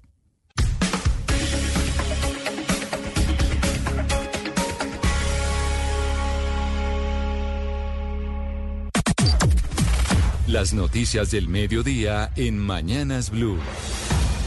Al mediodía nos conectamos con el servicio informativo de Blue Radio para actualizarnos de las noticias más importantes que suceden hasta ahora en Colombia y en el mundo. Y las noticias en Colombia tienen que ver con la salud y la reforma al sistema de salud porque los representantes de los usuarios de tres EPS, que son la nueva EPS, Compensar y Famisanar, que suman 16 millones de afiliados, le están pidiendo una audiencia pública al presidente del Senado, Iván Name, para tratar sus preocupaciones frente al texto de la reforma a la salud. ¿Por qué? Porque aseguran que se sienten excluidos por parte del gobierno nacional. Usted tiene la información, Oscar Torres. Los representantes de los usuarios de Compensar, la nueva EPS y Famisanar, que juntos son los portavoces de más de 16 millones de pacientes de estas entidades, enviaron una carta al presidente del Senado, Iván Name, para expresarle su preocupación frente a la reforma a la salud que pronto comenzará su trámite en el Senado de la República. Además, le solicitan una audiencia pública dedicada a escuchar las voces de los usuarios que serán los más impactados si llegan a darse los cambios que se plantean en el sistema de salud. Aseguran que las actuaciones del gobierno ya están impactando los servicios de millones de usuarios. Esperanza Arias es representante de los usuarios de la nueva EPS. Estamos viviendo el peor momento en el sistema de salud. Nadie nos garantiza nada, nadie nos dice absolutamente nada. Entonces realmente hay una incertidumbre a nivel nacional que no sabemos qué es lo que vamos a hacer. Y lo peor de todo es que los que estamos pagando las consecuencias de todo eso somos nosotros los usuarios. Y es que los representantes reiteran y comparten los llamados que han hecho diferentes sectores de la salud en relación con las inquietudes e interrogantes que plantea el articulado de la reforma en la versión que fue aprobada en la Cámara de Representantes y que entrará a su debate en el Senado de la República.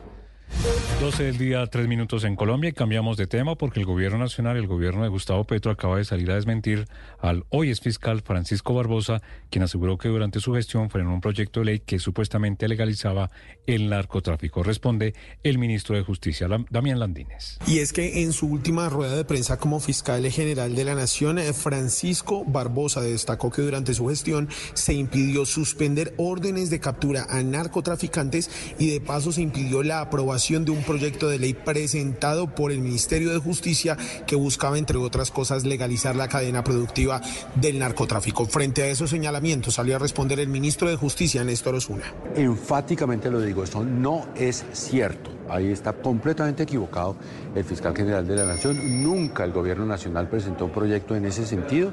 Y también es cierto que quien decide los proyectos de ley es el Congreso de la República, no el fiscal general de la Nación. A mí me causó cierta curiosidad que el comunicado dice que hace un llamado a la, información rigurosa cuando líneas atrás ha hecho algo que realmente no es cierto. La respuesta de Barbosa se dio alrededor de las publicaciones periodísticas que vinculan al actual fiscal encargada Marta Mancera con una supuesta protección a un agente del CTI en Buenaventura que estaría implicado en actividades de narcotráfico y tráfico de armas. Gracias, Damián. Y la Contraloría recomienda al Gobierno Nacional una reingeniería de la devolución del IVA. El programa está llegando a gente que no lo necesita y más de 200 mil familias dejaron de reclamar la plata el año pasado. Marcela Peña.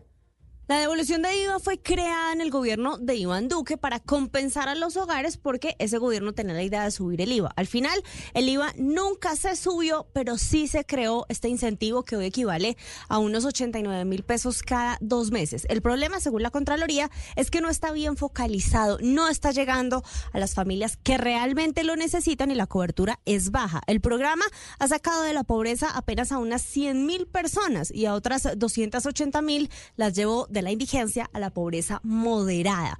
La propuesta del ente de control es que pasemos de un mecanismo de compensación de IVA que tiene un monto fijo a un mecanismo de devolución, donde cada familia pueda cobrar al gobierno realmente lo que se gasta mes a mes en comprar productos que pagan IVA. 12 días, 6 minutos. Entre tanto, el comisionado para la paz, Oti Patiño, la Fiscalía General y otras entidades del Estado fueron citadas por la JEP, la Justicia Especial para la Paz, para que expliquen en una audiencia cuáles son las medidas que han adoptado para proteger a los excombatientes de la extinta guerrilla de las FARC. Mateo Piñeros. Desde la firma del acuerdo de paz, más de 420 excombatientes de la extinta guerrilla de las FARC han sido asesinados. Ante esta situación, la JEP le ha ordenado a varias instituciones del Estado tomar medidas para garantizar la seguridad de esta población. Caquetá, Putumayo, Huila y Tolima son los departamentos más afectados por estos casos y por eso el próximo 26 de febrero, la JEP citó al alto comisionado para la paz, Otipatiño, al fiscal general y a otras entidades para que expliquen cuáles han sido las medidas que han implementado para proteger a los excombatientes. La JEP también le recuerda al gobierno y a las otras instituciones del Estado que esta audiencia es de alto nivel y por eso no podrán delegar su participación a funcionarios que no tengan una capacidad plena para tomar decisiones y dar cuenta de los planes implementados por cada entidad. Gracias, Mateo. Y un cuerpo sin vida. El cuerpo sin vida de un hombre fue encontrado dentro de una carreta en Bogotá. Sin embargo, la víctima, según lo que han dicho las autoridades, no registraba signos de violencia. Entonces, ¿qué fue lo que pasó, Felipe García? Fue encontrado el cuerpo sin vida de una persona, un hombre abandonado dentro de una carreta exactamente en el barrio 7 de agosto, es una localidad de Barrios Unidos aquí en Bogotá. Las autoridades confirman que el hallazgo lo hizo un habitante del sector que alertó a la policía por la presencia de esta carreta en el sitio hasta donde llegaron patrulleros a verificar qué era lo que había dentro de la misma. Cuando destaparon la carreta, pues allí fue que encontraron a esta persona muerta sin aparentes signos de violencia. Llegó el CTI y la fiscalía al lugar, ya hicieron el levantamiento del cuerpo y se están adelantando las investigaciones para saber qué fue lo que pasó allí exactamente en el 7 de agosto. Sobre esto habló el coronel José Bejarano de la policía. Cuerpo sin vida en una carreta, inmediatamente la patrulla del sector se dirige a verificar los hechos. Efectivamente se encuentra un habitante de calle, el cual no presenta signos de violencia. Se informa a Policía Judicial, el CTI realiza la inspección a cadáver y en este momento es materia de investigación la ocurrencia de los hechos. En estos momentos las autoridades están adelantando la investigación para determinar las causas de la muerte de este hombre. El cuerpo fue trasladado a medicina legal para intentar dar con su identidad. 12 del día 8 minutos y nos vamos ahora a la ciudad de Cali. Apareció otra víctima de, de Harold Echeverry, el feminicida, recordemos, de una niña de 15 años en la capital del Valle del Cauca. Una mujer aseguró que también la agredió sexualmente y la fiscalía le imputó nuevos cargos. Hugo Mario Palomar en Cali. La fiscalía imputó cargos por un nuevo caso de acceso carnal violento a Harold Echeverry, el delincuente que asesinó a Michelle Dayana González, de 15 años, el pasado 7 de diciembre en un taller de mecánica en el barrio San Judas, suroriente de Cali. Echeverry aceptó que también agredió sexualmente a una mujer de 29 años en ese mismo taller donde trabajaba cuatro días antes del crimen de Michelle Dayana. La directora seccional de Fiscalías en Cali, Sandra Eugenia González. Estos nuevos hechos habían ocurrido en el mismo taller cuatro días antes contra una mujer de 29 años de edad, quien transitaba por este lugar y habría sido abordada presuntamente por el hoy imputado, quien al parecer la intimidó con lo que sería un arma de fuego. Por el feminicidio de Michelle Dayana, Harold Echeverry ya recibió una condena de 47 años de cárcel sin ningún tipo de beneficio. Hugo Mario, gracias. Y a pesar de estar cerca de la represa de Hidro Ituango y de contar con grandes fuentes hídricas en Ituango, ya hay desabastecimiento de agua por cuenta del fenómeno del niño. Héctor David Santamaría. La reducción del caudal en dos de los afluentes de captación de agua que sirven para suministrar el líquido a los habitantes del municipio de Ituango se secaron y solo hay una bocatoma funcionando. Por esta razón, este municipio del norte de Antioquia ingresó a la lista de desabastecimiento de agua y obligó además a generar racionamientos. Román Palacio, operario de la planta de aguas de Ituango. La bocatoma principal que abastece está demasiado mermada, las otras dos fuentes completamente secas. Es importante recordar que en Antioquia, según las corporaciones autónomas regionales, ya son más de 33 los municipios que por las altas temperaturas del fenómeno del niño y la temporada de pocas lluvias registran desabastecimiento de agua. Y una nueva protesta en La Guajira causa traumatismos en la movilidad en ese departamento y afecta a quienes viajan por carretera. El bloqueo esta vez lo lidera el gremio de transportadores de turistas que pide mayor seguridad por parte de las autoridades. John Alvarado. Hay una larga fila de vehículos que se registra sobre la troncal del Caribe en la vía que de Riohacha conduce a municipios como Manaure, Uribia y Maicao, al igual que impide el paso hacia destinos turísticos como el Cabo de la Vela, las salidas de Manaure y Mayapo. Todo esto porque el gremio de transportadores de turistas manifiesta que se sienten inseguros al momento de viajar por las vías. Hablamos con Ángel Zúñiga Puchaina, vocero de la protesta de los transportadores de turistas hacia la zona de la Media y la Alta Guajira, y esto nos dijo. En diferentes comunidades con armas de fuego, hemos tenido atraco, hemos tenido eh, secuestro de nuestros vehículos, eh, compañeros que han pedido eh, préstamos en el banco para comprar vehículos, hoy en día no tienen el vehículo, salieron del sector y están mal con el banco porque le robaron el carro. Hasta la zona del bloqueo llegó el comandante de la policía de La Guajira. Pese al llamado por parte de las autoridades, algunos líderes pedían que se iniciara un diálogo, pero con la vía cerrada, a lo cual el comandante de la policía no accedió. Hoy los bloqueos en las vías han afectado tanto el turismo que en la última temporada de vacaciones hubo bastantes pérdidas en el sector hotelero. Y nuevamente bandas de motoladrones están robando en establecimientos de comercio en Santander. En Barranca Bermeja realizaron un robo masivo en donde robaron celulares, joyas y carteras a los clientes de un restaurante. Y en Bucaramanga robaron a una pareja, Verónica Rincón.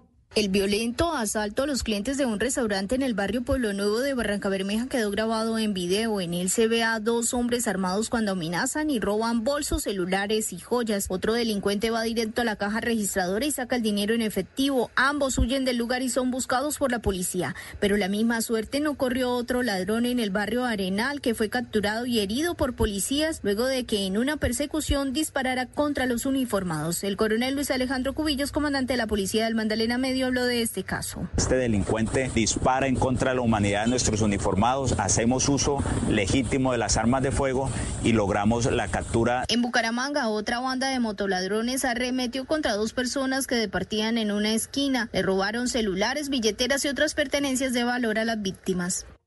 Y un fuerte incendio dejó pérdidas millonarias y problemas en la señal de la emisora Minuto de Dios, esto en la ciudad de Cartagena. Dalida Orozco. Una sobrecarga de energía que creó una explosión en el cuarto de aires acondicionados sería la causa del terrible incendio que dejó pérdidas millonarias en equipos y graves afectaciones en la señal de la emisora Minuto de Dios en Cartagena. Según el padre John Montoya, director de la emisora, los daños podrían superar los 400 millones de pesos, por lo que están acudiendo a la solidaridad de sus oyentes. Se quemaron dos oficinas, todo el sistema eléctrico de la emisora y a raíz de la sobrecarga, pues se quemaron todos los equipos, la consola, el rack, los computadores, las impresoras, todo, todo, absolutamente todo se quemó. El pasado 23 de enero, la emisora Minuto de Dios celebró su aniversario 25 en la ciudad de Cartagena. En este momento emiten su señal con grandes dificultades.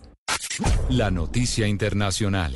En el mundo, la Organización Mundial de la Salud, la OMS, mantuvo en un nivel de riesgo bajo la posibilidad de contagio de gripe porcina, esta es la AH1N1, entre humanos, tras haber recibido de las autoridades sanitarias españolas información sobre un caso de un trabajador en una granja. Tras un periodo de supervisión en el que ninguno de los tres familiares cercanos del paciente u otros trabajadores de la granja porcina contrajera la enfermedad, ha decidido no emitir alertas especiales. No obstante, ojo, la OMS subrayó la importancia de que se mantenga a nivel global la vigilancia de posibles casos en humanos con el fin de detectar posibles cambios virológicos, epidemiológicos y clínicos de este tipo de virus. Y en otra noticia, un estudio que hacen científicos estadounidenses concluyó que los osos polares, que son animales de hielo marino, se van a ver obligados a adentrarse en tierra firme por culpa de los veranos árticos cada vez más largos y más calientes, o sea, calentamiento global. Y esto no les ayuda porque será muy difícil para ellos adaptarse adaptarse, conseguir comida y correrán el riesgo de morir de hambre en un ambiente que no es el de ellos. La noticia deportiva. La noticia deportiva llega desde Barranquilla. El Estadio Metropolitano Roberto Meléndez será la plaza donde se jugará el partido entre Alianza Fútbol Club y América de Cali por la Sudamericana. El duelo estaba previsto para disputarse en el Estadio Daniel Villazapata de Barranca Bermeja, pero tras el cambio de ciudad de Alianza a Valledupar y la imposibilidad de jugar en el Estadio Armando Mastre Parvallao, la Conmebol se pronunció para confirmar el Metropolitano como estadio para recibir este partido. A pesar de que se confirmó el nuevo lugar donde se llevará a cabo la contienda, la fecha fecha y hora no fueron modificadas. El miércoles 6 de marzo a las 6 de la tarde, Alianza y América buscarán un lugar en la fase de grupos de la Copa Sudamericana.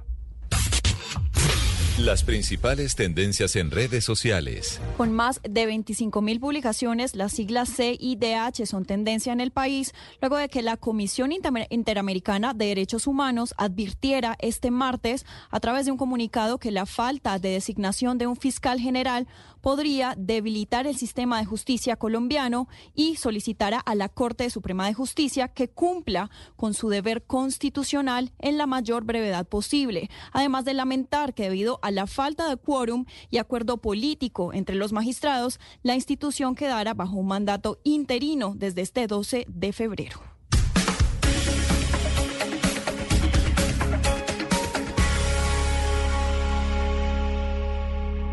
Llega el mediodía. Y en Mañanas Blue continúa el análisis y el debate. Dirige Camila Zuluaga.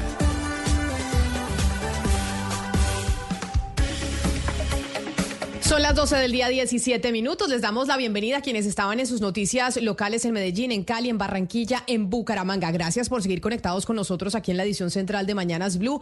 Seguimos hablando del tema de seguridad, de lo que está pasando en los territorios. Y hablábamos más temprano de un informe que sacaba la Fundación Ideas para la Paz. Vamos a hablar con su directora sobre lo que encontraron, pero además también vamos a estar en comunicación con un eh, mayor general retirado del ejército para que nos explique, alguien que conoce desde adentro lo que pasa en las tropas, qué es lo que sucede con el ejército colombiano en estos momentos que se está deteriorando la seguridad a nivel nacional. Ana Cristina, pero tenemos noticia de Medellín sobre la elección de la rectora de la Universidad de Antioquia, que es en marzo.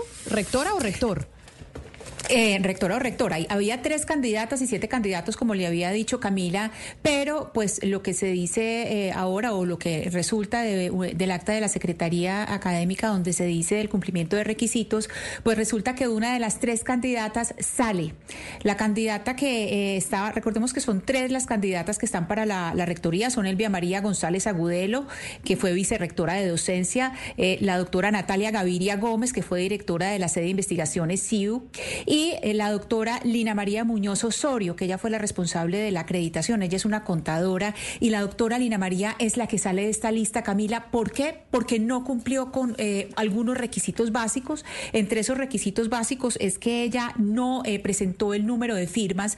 Había una serie de número de firmas que había que presentar entre los candidatos de todas las, de, todas, de, esta lista de candidatos a la, a la, a la rectoría. Ella presentó menos de 50 firmas para profesoras y profesores, menos de 50, menos de 100 firmas de estudiantes y menos de 50 firmas de empleados y no docentes. Y además las firmas de egresados que presentó, pues no las acreditó bien. Entonces, eh, esa es la noticia. Ya no son 10 candidatos, son 9. Hay una mujer que sale, infortunadamente solamente eran 3 y quedan 2. ¿Y por qué sale? Por forma, un vicio de forma, no, no presentó bien eh, su candidatura. Elecciones en las universidades del país y la Universidad de Antioquia no es la única que tendrá elección de rector. Es en marzo, ¿cierto, Ana Cristina? Todavía queda un mes larguito para la elección del rector, que además el rector actual eh, aspira a reelegirse.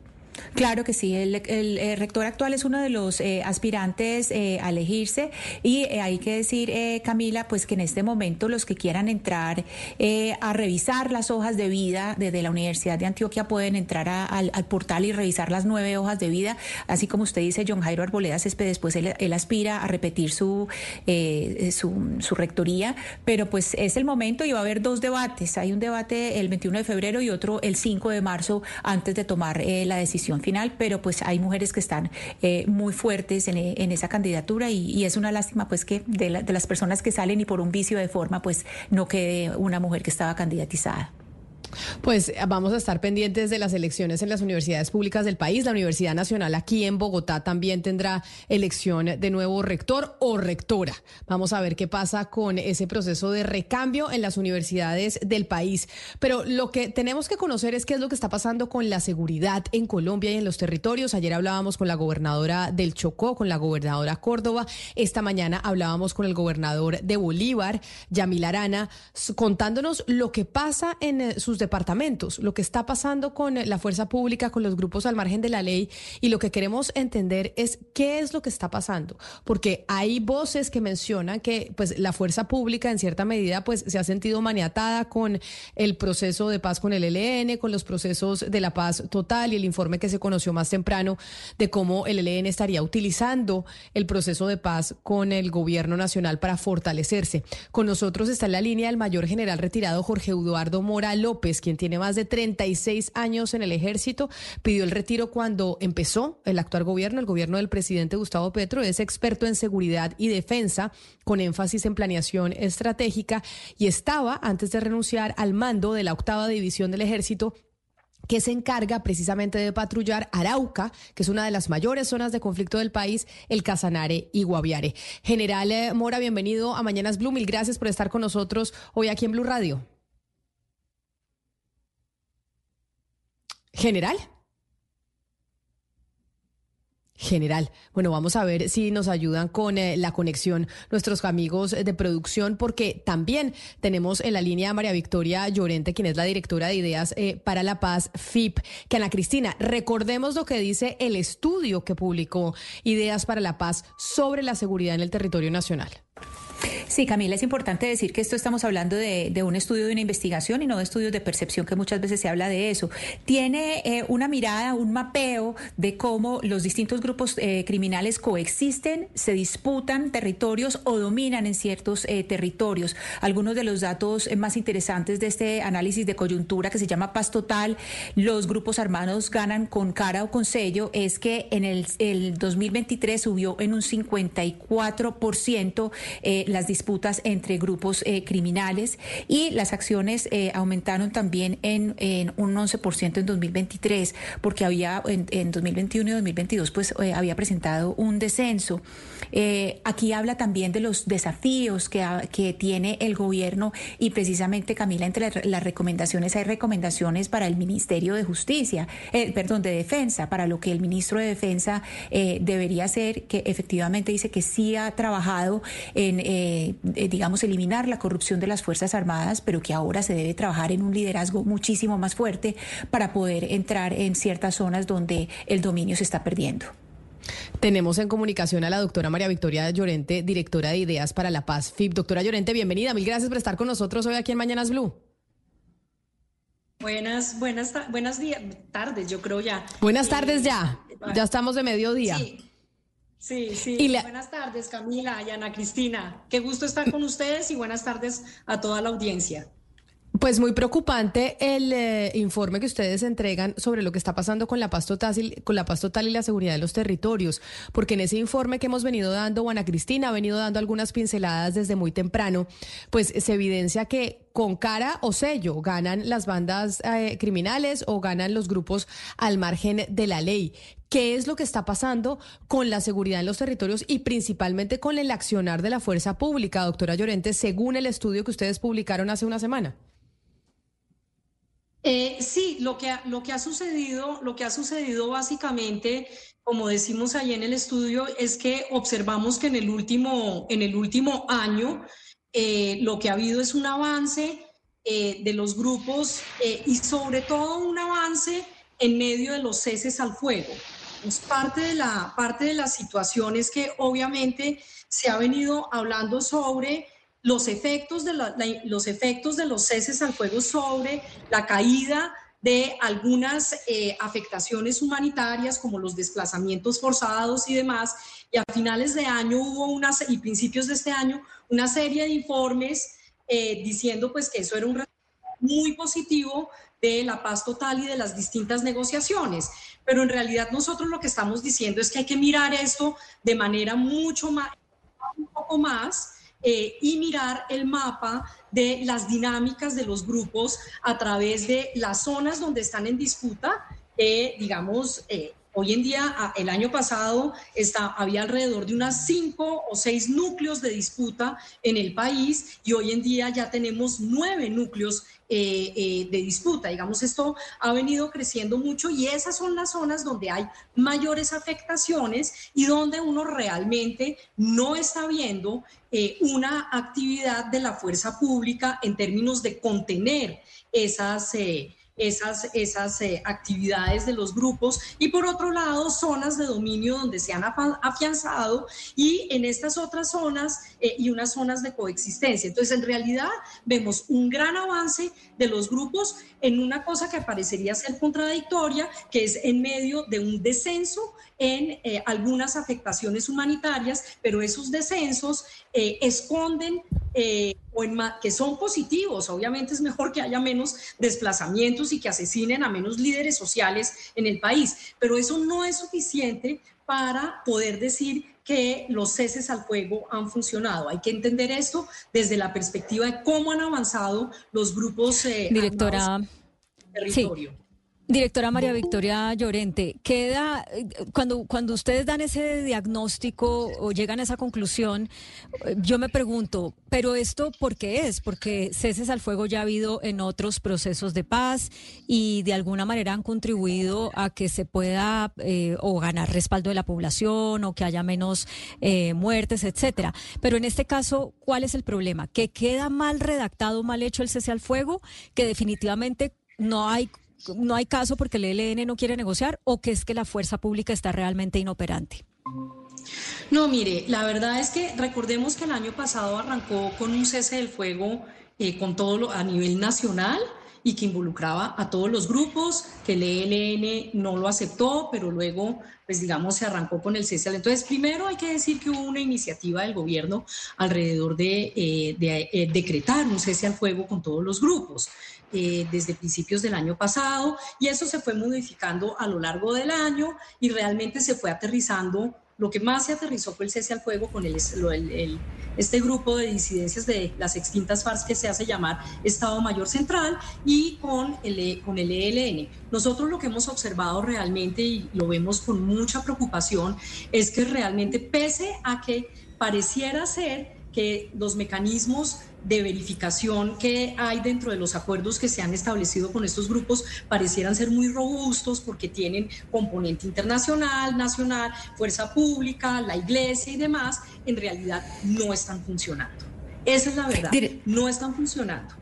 No están, Directora no, no, conocemos realmente hasta ahora qué, cuáles son los, las, eh, las eh, digamos, los monitoreos no están funcionando adecuadamente, no sabemos, es increíble que los informes que salen eh, me, diciendo que el, cese al fuego funciona o no funciona, sea de organizaciones como Indepaz, que no hace parte del mecanismo de monitoreo, organizaciones como eh, o como CERAC, que tampoco hace parte del mecanismo de monitoreo. Para eso es el mecanismo eh, de monitoreo. Pareciera ser en principio que es un mecanismo robusto, eh, por la manera y se ha ido desarrollando, digamos, una serie de protocolos alrededor del mecanismo. Lo que pasa y lo que nosotros entendemos es que el mecanismo no está completamente no está funcionando ni para el ELN ni para el Estado eh, Mayor Central. Y sabemos, Directora. pues digamos, dígame.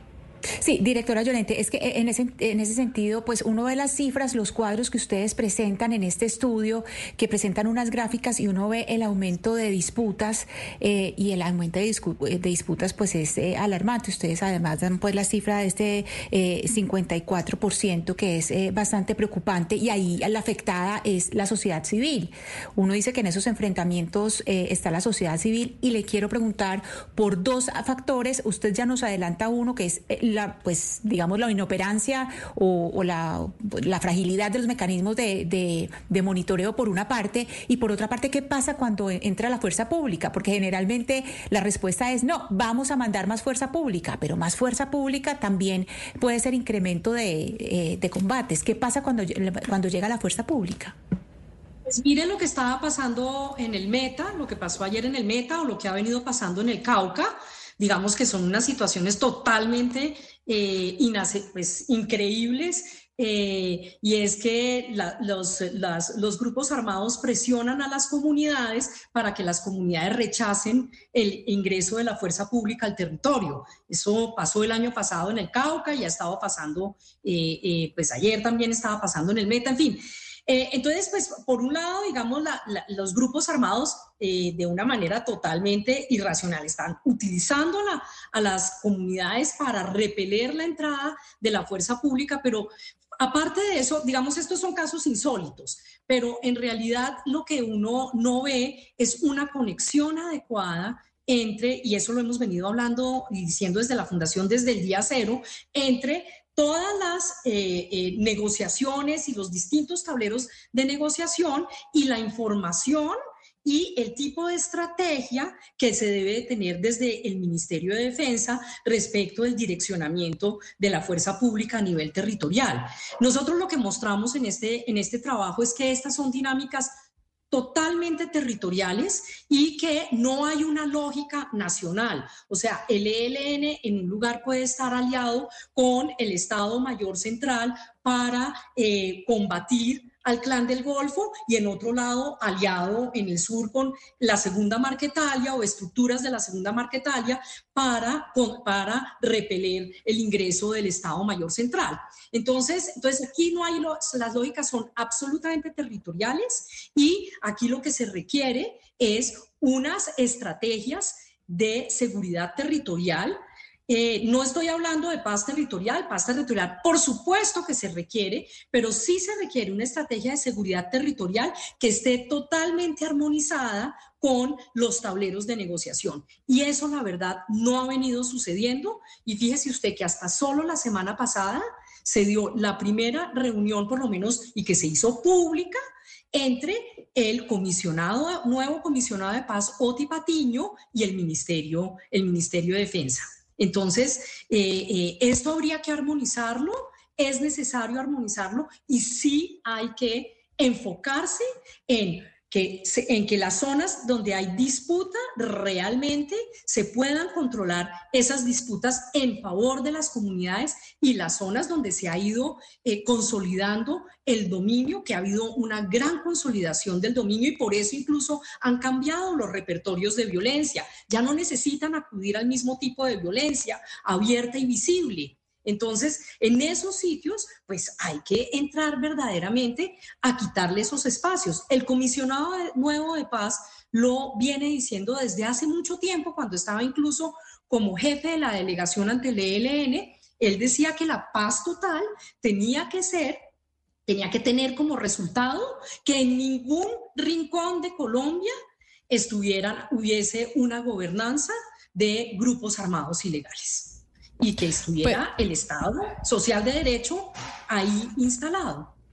Claro, usted hablaba del direccionamiento de la fuerza pública y por eso cuando usted dice y habla sobre el direccionamiento de la fuerza pública en los territorios y el impacto que su mal direccionamiento o buen eh, direccionamiento puede tener en la seguridad del país, pues quiero saludar, yo anunciaba al mayor general retirado Jorge Eduardo Mora López, que está con nosotros en la línea y creo que tal vez nos puede dar un poco de luces frente a cuáles son los impactos que tiene en la seguridad eh, territorial el manejo que hoy se le está dando a la fuerza pública. General Mora, bienvenido a Mañanas Blue. Mil gracias por atendernos. Eh, muy buenas tardes, Mara Camila, para ti, para toda la audiencia y para quienes están participando de esta importante eh, entrevista. General, estamos hablando con la doctora María Victoria Llorente, que es la directora de Ideas para la Paz, que acaban de entregar un informe sobre lo que está pasando con la seguridad en el país. Y usted, que comandó eh, precisamente el eh, Arauca, Casanare, Guaviare en la octava división del ejército, quiero preguntarle, usted, ¿cuál es su opinión sobre los manejos que está teniendo la directriz del ejército? Del ejército en el territorio nacional frente a las bandas criminales y a los grupos al margen de la ley y si esa directriz que cambió o no cambió o sigue igual tiene algún impacto o ha tenido algún impacto en el deterioro de la situación de seguridad en Colombia. Mire, yo pienso que esto venía a venirse. Yo creo que, con la llegada del gobierno y, su propuesta de la paz total, pues es algo, es una aspiración que tienen todos los colombianos pero de una u otra manera, desde el diseño de la política de defensa, seguridad y convivencia ciudadana que elaboró este gobierno, uno al leerla, al revisarla, se da cuenta que en realidad hay muy poca incidencia en el fortalecimiento de la fuerza pública para afrontar una situación tan crítica como es querer hacer la paz con todos los grupos armados organizados. Eh, es algo supremamente difícil, complejo y que necesariamente necesita de una fuerza pública que tenga dos aspectos fundamentales. Primero, una capacidad estratégica de conocer eh, estos grupos armados organizados. Y esto fue lo primero que hizo este gobierno, un debilitamiento estratégico al sacar inicialmente casi 60 generales de toda la fuerza pública, las personas que de una u otra manera tenían más conocimiento, más experiencia, no solamente en haber librado una guerra con estos grupos armados organizados, sino conocer el territorio. Hay dos elementos fundamentales que se deben tener en cuenta en, esta guerra desafortunada que hemos librado de más de 60 años en Colombia, y es el espacio y el tiempo. Y en eso los grupos armados organizados eso lo conocen muy bien. De manera de que eh, la fuerza pública y gobiernos anteriores habían coincidido en que el control territorial y la acción unificada del Estado eran fundamentales. Y esto lo ha venido perdiendo el gobierno y por ende la fuerza pública. No hay control territorial. En estos momentos el cese al fuego lo que ha permitido es que el control territorial en muchas regiones del país, en las regiones más neurálgicas del país, en las áreas de atención prioritaria que siempre se han establecido en el país, pues lo tengan a sus anchas los grupos armados organizados. Y... Entonces estas estadísticas son supremamente preocupantes y la pregunta es, ¿ha servido para algo? el cese al fuego en medio del proceso, del proceso que se tiene con el ELN General y con las distintas FARC. General Mora, se, se, comenta, mucha gente experta como usted que ha salido del ejército, que hay una cierta desmoralización de la tropa, no sé si sea cierto, y se lo quería comentar porque pues usted salió hace muy poco del ejército y supongo que conserva amistades o conexiones porque 40 años en el ejército pues seguramente crea lazos muy fuertes. ¿Cuál es ahorita la mentalidad y, el carácter de, la tropa, de, los mandos medios, de los que están ahí en terreno, de los que usted tiene conocimiento porque pues usted salió hace muy poco del ejército? Bueno, yo, creería que, es un aspecto de incertidumbre. Incertidumbre porque es que eh, hay tres niveles de la guerra, ¿no? El estratégico, el operacional y el táctico. Y, si esos tres niveles no están perfectamente conectados y lo que se quiere desde el nivel estratégico se materializa al nivel táctico, pues ahí es donde puede haber una ruptura peligrosa. Y lo digo por. Porque es que las intenciones del nivel estratégico cuando bajan al nivel táctico, es ahí donde está la ruptura y la preocupación. Un comandante de nivel táctico un sargento, un teniente, un muchacho que está en el área de orden público y ve que le aparece un grupo armado organizado de determinada denominación, no, no va a saber qué, cuál es el actuar de ellos. Ahí es donde está la incertidumbre y la duda y donde es lo peligroso de un cese al juego si no hay cese de hostilidades, donde la tropa del nivel táctico no tiene claridad de lo que tiene que hacer al enfrentarse en una situación de este tipo. De manera que esto lo que hace es que de una u otra forma el nivel táctico sienta un temor en el accionar porque no tiene claridad en lo que debe hacer en el momento que se le presente una situación en este nivel táctico preocupante. General eh, Mora, uno podría pensar que esta manera de dirigir a la fuerza pública es quizá el resultado de responder al deterioro de la confianza de la sociedad en la fuerza pública, pues por casos muy eh, reprochables eh, como los falsos positivos. Pero con la falta de resultados en este momento pareciera que uno tiene que concluir como ciudadano que si la fuerza pública no se excede en el uso de la fuerza y no viola los derechos humanos, entonces no puede controlar a los grupos al margen de la ley. Y yo pues eh, es una pregunta, no es, no es una afirmación. Eh, quisiera que usted me diera su opinión sobre eso. No, no, yo creería que no. El episodio de los falsos positivos fue un episodio que sucedió desafortunadamente y fue un mínimo porcentaje de la fuerza pública que se vio inmersa en estos aspectos que indudablemente empañaron el accionar de muchísimos hombres y mujeres que durante toda la historia de este conflicto armado colombiano han hecho las cosas bien. Yo creo que este episodio nefasto en la fuerza pública lo superó la fuerza pública ya hace algunos años. Eh, podemos decir que, que, los resultados operacionales y las situaciones que se tuvieron con el gobierno anterior dentro del marco de la política de seguridad y defensa que hubo fueron unos resultados transparentes, unos resultados que de una u otra manera demostraron que la fuerza pública hace las cosas bien dentro del marco de los derechos humanos y el derecho internacional humanitario, de manera que esto es un episodio que quizás pues quedó ahí en la, en la retina del pueblo colombiano, pero que yo creo que ya fue superado por la fuerza pública. La fuerza pública lo que necesita es un respaldo, un respaldo político, un respaldo que en realidad le permita su actuar y su accionar porque recuerde que tenemos una fuerza pública con experiencia, con conocimiento, que ha afrontado una guerra de muchos años y que tiene la capacidad de hacerla, pero con un liderazgo integrador, con un liderazgo General Mora. que hay que apoyarlo. Sí, general Mora, entendiendo que hay que apoyar la fuerza pública, pues no hay que desconocer que solo en Casanare, Bogotá, eh, eh, Boyacá Meta y Arauca eh, hubo 303 falsos positivos y que fueron imputados un mayor general, dos coroneles, la JEP los imputó como al señor Henry Torres Escalante o Gustavo Soto Bracamonte. Es decir, hay unas imputaciones que están vivas y la prueba de que eso está vivo es que esta semana en territorios dijeron no queremos que entre el ejército porque a, los, a la gente, a la, a la población civil le da miedo. Entonces, yo le quiero preguntar a usted en este momento, en este estado de cosas, con lo que se sabe, con lo que se sabe y el miedo que tiene la gente, cómo se puede recobrar limpiamente el territorio y recuperar la confianza de las comunidades, porque el ejército también necesita recuperar esa confianza de las comunidades. Mire, el ejército tiene una, una herramienta fundamental para esto y es la acción integral. Pero desafortunadamente por este lado también están atacando a la fuerza pública eh, acaba de, el ministro de Defensa acaba de aceptar el fallo de la, de la Corte Constitucional donde prohíbe que la fuerza pública haga acciones cívico-militares donde haya presencia de niños, adolescentes en las áreas neurálgicas. Entonces, esto es muy crítico porque esta es una manera de ganarse la confianza, la fuerza pública y el pueblo, que es contradictorio porque los grupos armados organizados están están a sus anchas apareciendo armados en los caseríos, en los municipios, en las veredas. En diciembre aparecieron hasta entregando regalos a niños.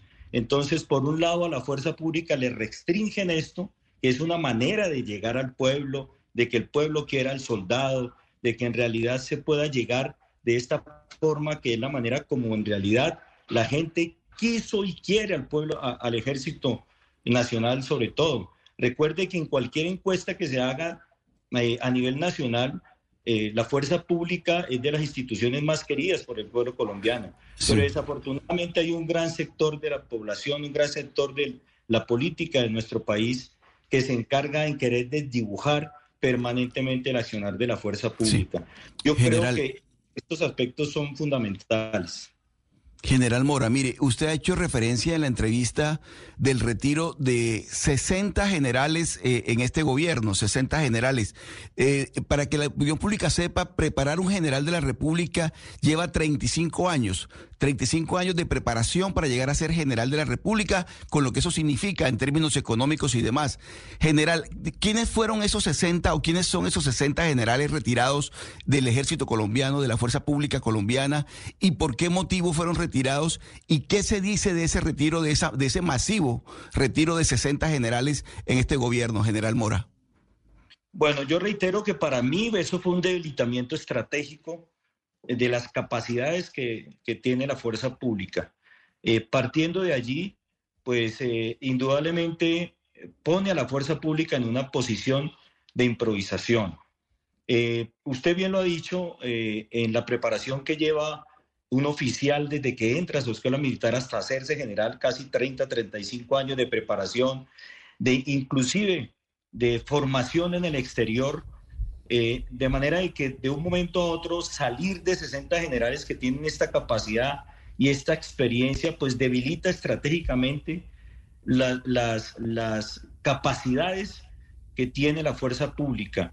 Esto golpeó fuertemente a la fuerza pública. No quiere decir que no se puede reponer, se viene reponiendo, se ha venido reponiendo, pero en, estas, en esta coyuntura y en esta, y en esta contextualización que tenemos de querer llegar a una paz total y, que se enfrente una fuerza pública a un cese al fuego, donde eh, los bandidos cada tienen la mayor capacidad de acercarse más a la población civil, de empezar a ganársela por intimidación o por simpatía, pues la fuerza pública empieza a perder esta capacidad de contacto con la población civil.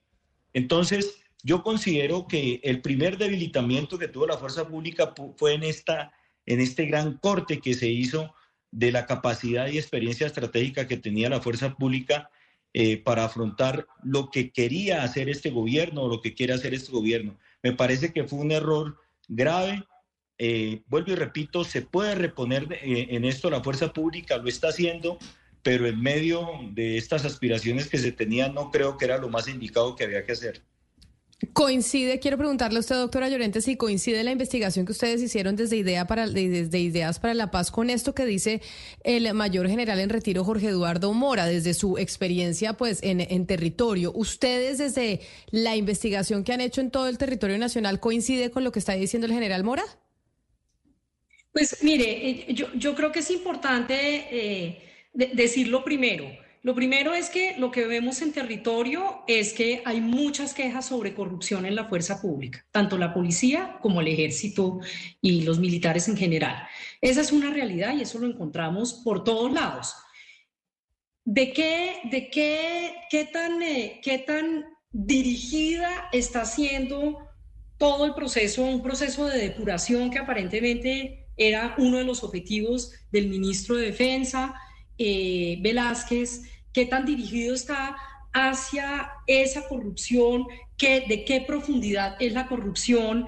Eh, no la conocemos realmente, pero lo que sí conocemos y vemos en territorio es que hay muchas quejas y no es de ahorita, no es de ahorita. Esto es un tema que viene viéndose desde hace un buen tiempo digamos, de la fuerza pública que está en convivencia con el narcotráfico.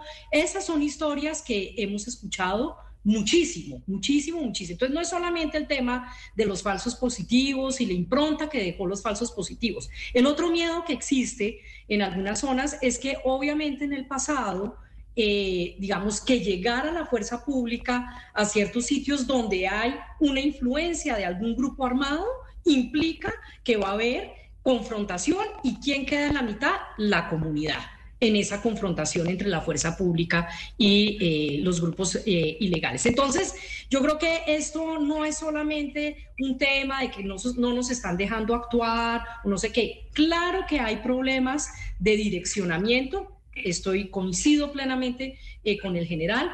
Los ceses al fuego han generado una enorme desorientación, porque cuando hay un cese al fuego nacional, ¿sí? Eh, de, varios grupos y entonces, pero los grupos ah, operan de manera fragmentada en distintos sitios y tienen confrontación con otros en distintos sitios, pues eso vuelve muy difícil eh, la orientación y el trabajo de la fuerza pública a nivel eh, territorial. Entonces, y lo último que quisiera decir es que obviamente la recuperación del territorio no la hace solamente la fuerza pública. Claro que es un elemento fundamental y lo decimos en el informe, que sí se requiere, digamos, una actuación estratégica de cómo se va a actuar en las zonas de disputa y en las zonas de dominio de los grupos. No, ahí también se requiere y no se hace solamente con la acción integral, no. Esto, obviamente, la acción integral, pues era una herramienta que se utilizó de la contrainsurgencia hace mucho tiempo, pero esto se hace también de cómo vamos a hacer la tarea pendiente que tenemos en este país de integrar esas zonas, de lograr que esas zonas sean zonas donde los ciudadanos gocen del Estado social de derecho eh, que impone nuestra constitución y que en esas zonas, en lugar de que peleche las economías criminales, haya espacio para que haya economías legales. Ese es un tema mucho más grande que eh, fuerza pública y acción integral. Hay una cuestión muy sensible, General Mora, para la seguridad nacional y es esa alianza perversa que hay en la zona de Arauca, en la frontera con Venezuela, que usted conoce muy bien por haber sido el comandante de esa brigada. Eh, la unión entre narcotraficantes, ELN y gobierno de Venezuela, con el chavismo. Si nos puede contar cómo es el mapa de esa situación cuando usted se fue y qué tanto nos debe preocupar pues e-, esa alianza en este momento a los colombianos.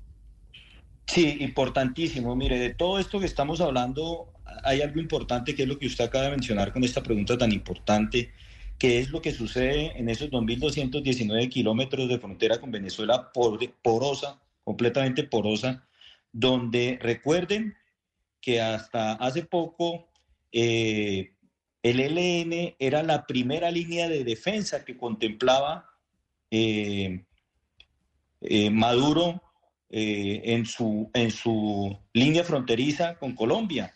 Y allí el ELN tiene un dispositivo completamente claro a lo largo y ancho de esta línea fronteriza donde eh, controlan prácticamente todas las economías ilícitas. Y de una u otra manera, lo que hablaba la doctora eh, María Victoria es muy cierto. Estas confrontaciones y estas disputas entre, entre los grupos armados también hay alianzas. Entonces, en esta frontera porosa con Venezuela, el ELN inclusive tiene alianzas en algunas áreas con el tren de Aragua, en otras con las disidencias de Iván Márquez y en otras pelean con las disidencias de Iván Mordiscos. Entonces, en esta frontera porosa que, tenemos con Venezuela, es un factor fundamental para que en realidad se pueda llegar a lograr la paz total. Hay que hacer un capítulo especial eh, en el conflicto fronterizo.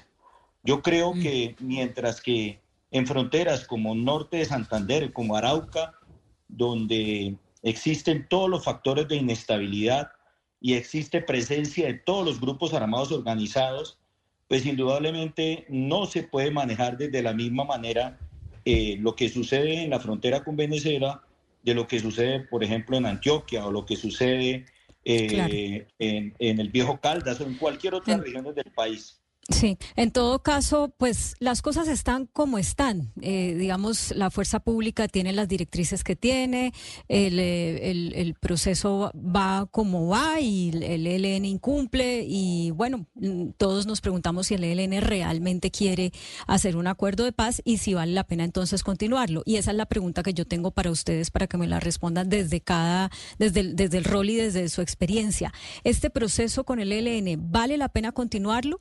O en este caso sería mejor acabarlo? Eh, primero eh, la directora María Victoria y luego el general. Bueno, gracias Claudia. Hola. Eh, mira, yo creo que, yo creo que, pues esa es una pregunta que no se puede responder en blanco y negro, digamos, pero pues como la estás preguntando en blanco y negro, pues voy a decirlo en blanco y negro. No, yo creo que hay que continuar con ese proceso. Yo creo que hay que continuar. Yo creo que ese es un proceso que eh, tiene unos avances importantes en el último ciclo.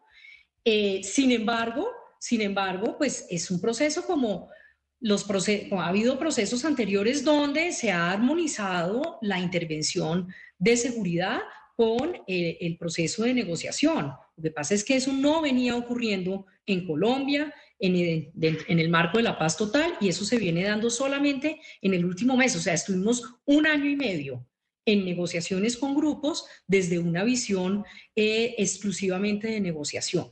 Entonces, en el, eh, desde la visión suya vale la pena continuarlo. Conozcamos la visión del general, general Mora. En el caso de, suyo, ¿qué cree? Yo creería que podría continuarse si se hacen unos condicionamientos. El primero de ellos es que el cese al fuego, sin cese de hostilidades, es un saludo a la bandera. E, ese es el primer condicionamiento. Segundo, que en realidad haya voluntad de parte del ELN. Es increíble que el ELN a estas alturas, con el tiempo que se lleva ya sentado con el gobierno, el gobierno no tenga aún el listado de cuántos secuestrados tiene el ELN, que no los hayan liberado. Es decir, no hay una sola manifestación de voluntad de en realidad querer hacer la paz con este gobierno. En esas condiciones, que haya un cese al fuego y hostilidades para que la población civil no sea la que sufra las consecuencias como lo que está pasando en el Chocó, cinco municipios confinados por orden del ELN y no pasa nada. Entonces, en esas condiciones tiene que seguir el proceso de paz porque todos los colombianos queremos la paz. Pero en estas condiciones en que va este proceso en realidad, creo que es una burla para los colombianos.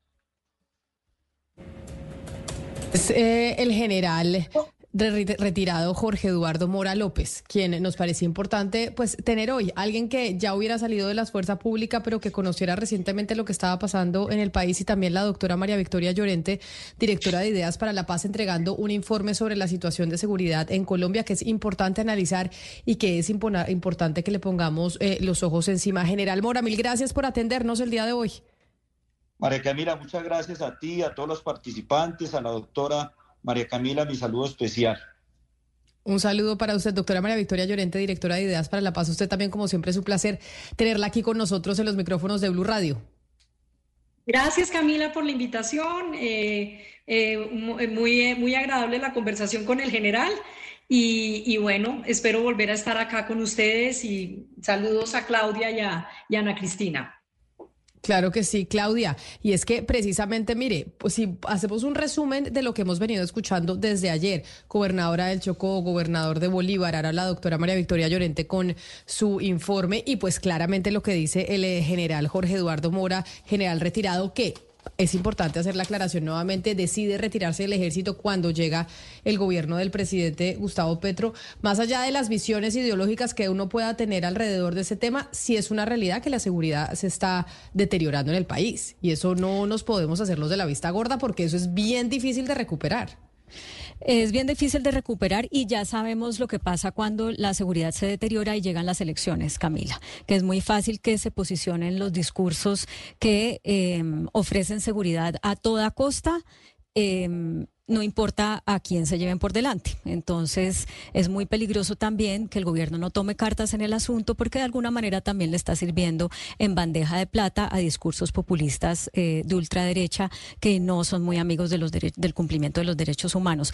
Pero mire, Camila, yo a propósito de, de estas dos entrevistas que acabamos de hacer, quiero invitar a los oyentes a que visiten la exposición de la presentación del informe de la Comisión de la Verdad. Usted sabe que el informe es son como 111 mil páginas, o sea, es una cosa pues que obviamente nadie se va a leer, pero han hecho un esfuerzo enorme y está en la sede del Centro de Memoria, Paz y Reconciliación en Bogotá. Ayer fue inaugurado, ahí estuve y no es un, no, no estoy ofreciéndole a la gente que vaya a pasar rico, ni mucho menos, es encontrar, cada quien verá cuánto se demora en la visita, si uno la ve en detalle, pues puede llevarse eh, cinco o seis horas, eh, si quiere con un guía, pues se puede tardar una hora y media, eh, y no es para ir a pasar rico, ¿no? No es como para ir a, pasar un buen momento, pero sí creo que es una reflexión que debemos, que tenemos el deber de hacer como colombianos, porque está muy bien recopilado todo eso que dio lugar al conflicto y que no hemos podido superar por más procesos de paz que hayamos firmado. Entonces, se lo recomiendo porque es un esfuerzo muy valioso que se hizo con el apoyo de la Embajada de Alemania y que, y pues que es una, una necesidad para los colombianos nutrirnos de eso para saber qué postura tomar frente a situaciones como esta que estamos viviendo. Bueno, y los que no puedan ir a Bogotá, Claudia, también pueden entrar a la página de la Comisión de la Verdad, que tiene todas las formas posibles interactivas para mirar distintas eh, formas de, del conflicto y de la investigación de la Comisión de la Verdad. Sobre la entrevista que, que hicimos hoy, eh, yo creo que el énfasis, Camila de Oyentes, es que la población civil está en el medio. Es decir, aquí los que están sufriendo son eh, civiles. Hay que citar el comunicado del comisionado Oti Patiño al ELN diciendo esto que están haciendo es deslealtad, es desleal al proceso. En una negociación, si bien es esto eh, es cierto, esto es una negociación, es una negociación en que se da y se pide, es decir, hay, parte y parte, y aquí hay una deslealtad. Entonces, eh, bueno, no, no, no es que creo que esto vaya a cambiar mucho, pero creo que sí marca una gran diferencia el hecho de que el comisionado de paz esté diciendo, un momentico, aquí nos vamos a sentar, pero con las cartas sobre la mesa y vamos a ser leales en el pacto. Y por eso en medio de la lealtad es importante que el ELN responda si tiene una verdadera voluntad de paz, porque muchas de las cosas que han pasado evidencia que no. Y por eso ese mensaje al que usted hace referencia del comisionado de paz, Oti Patiño, que dice que pues se necesita respeto y lealtad a la negociación. Nosotros llegamos así al final de esta emisión de Mañanas Blue. A ustedes gracias por haber estado acompañándonos a través de sus radios, de la aplicación de Blue Radio en su celular o a través de nuestro canal de YouTube de Blue Radio en vivo. Sigan conectados con nosotros porque ya llega nuestro compañero Ricardo Espina con mucha más información para ustedes.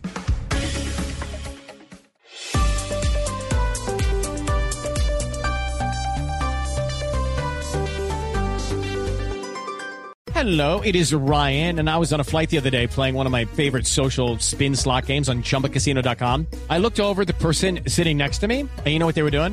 They were also playing Chumba Casino. Coincidence? I think not. Everybody's loving having fun with it. Chumba Casino is home to hundreds of casino style games that you can play for free anytime, anywhere, even at 30,000 feet. So sign up now at chumbacasino.com to claim your free welcome bonus. That's chumbacasino.com and live the Chumba life. No purchase necessary. VGW, void, prohibited by law. See terms and conditions 18 plus.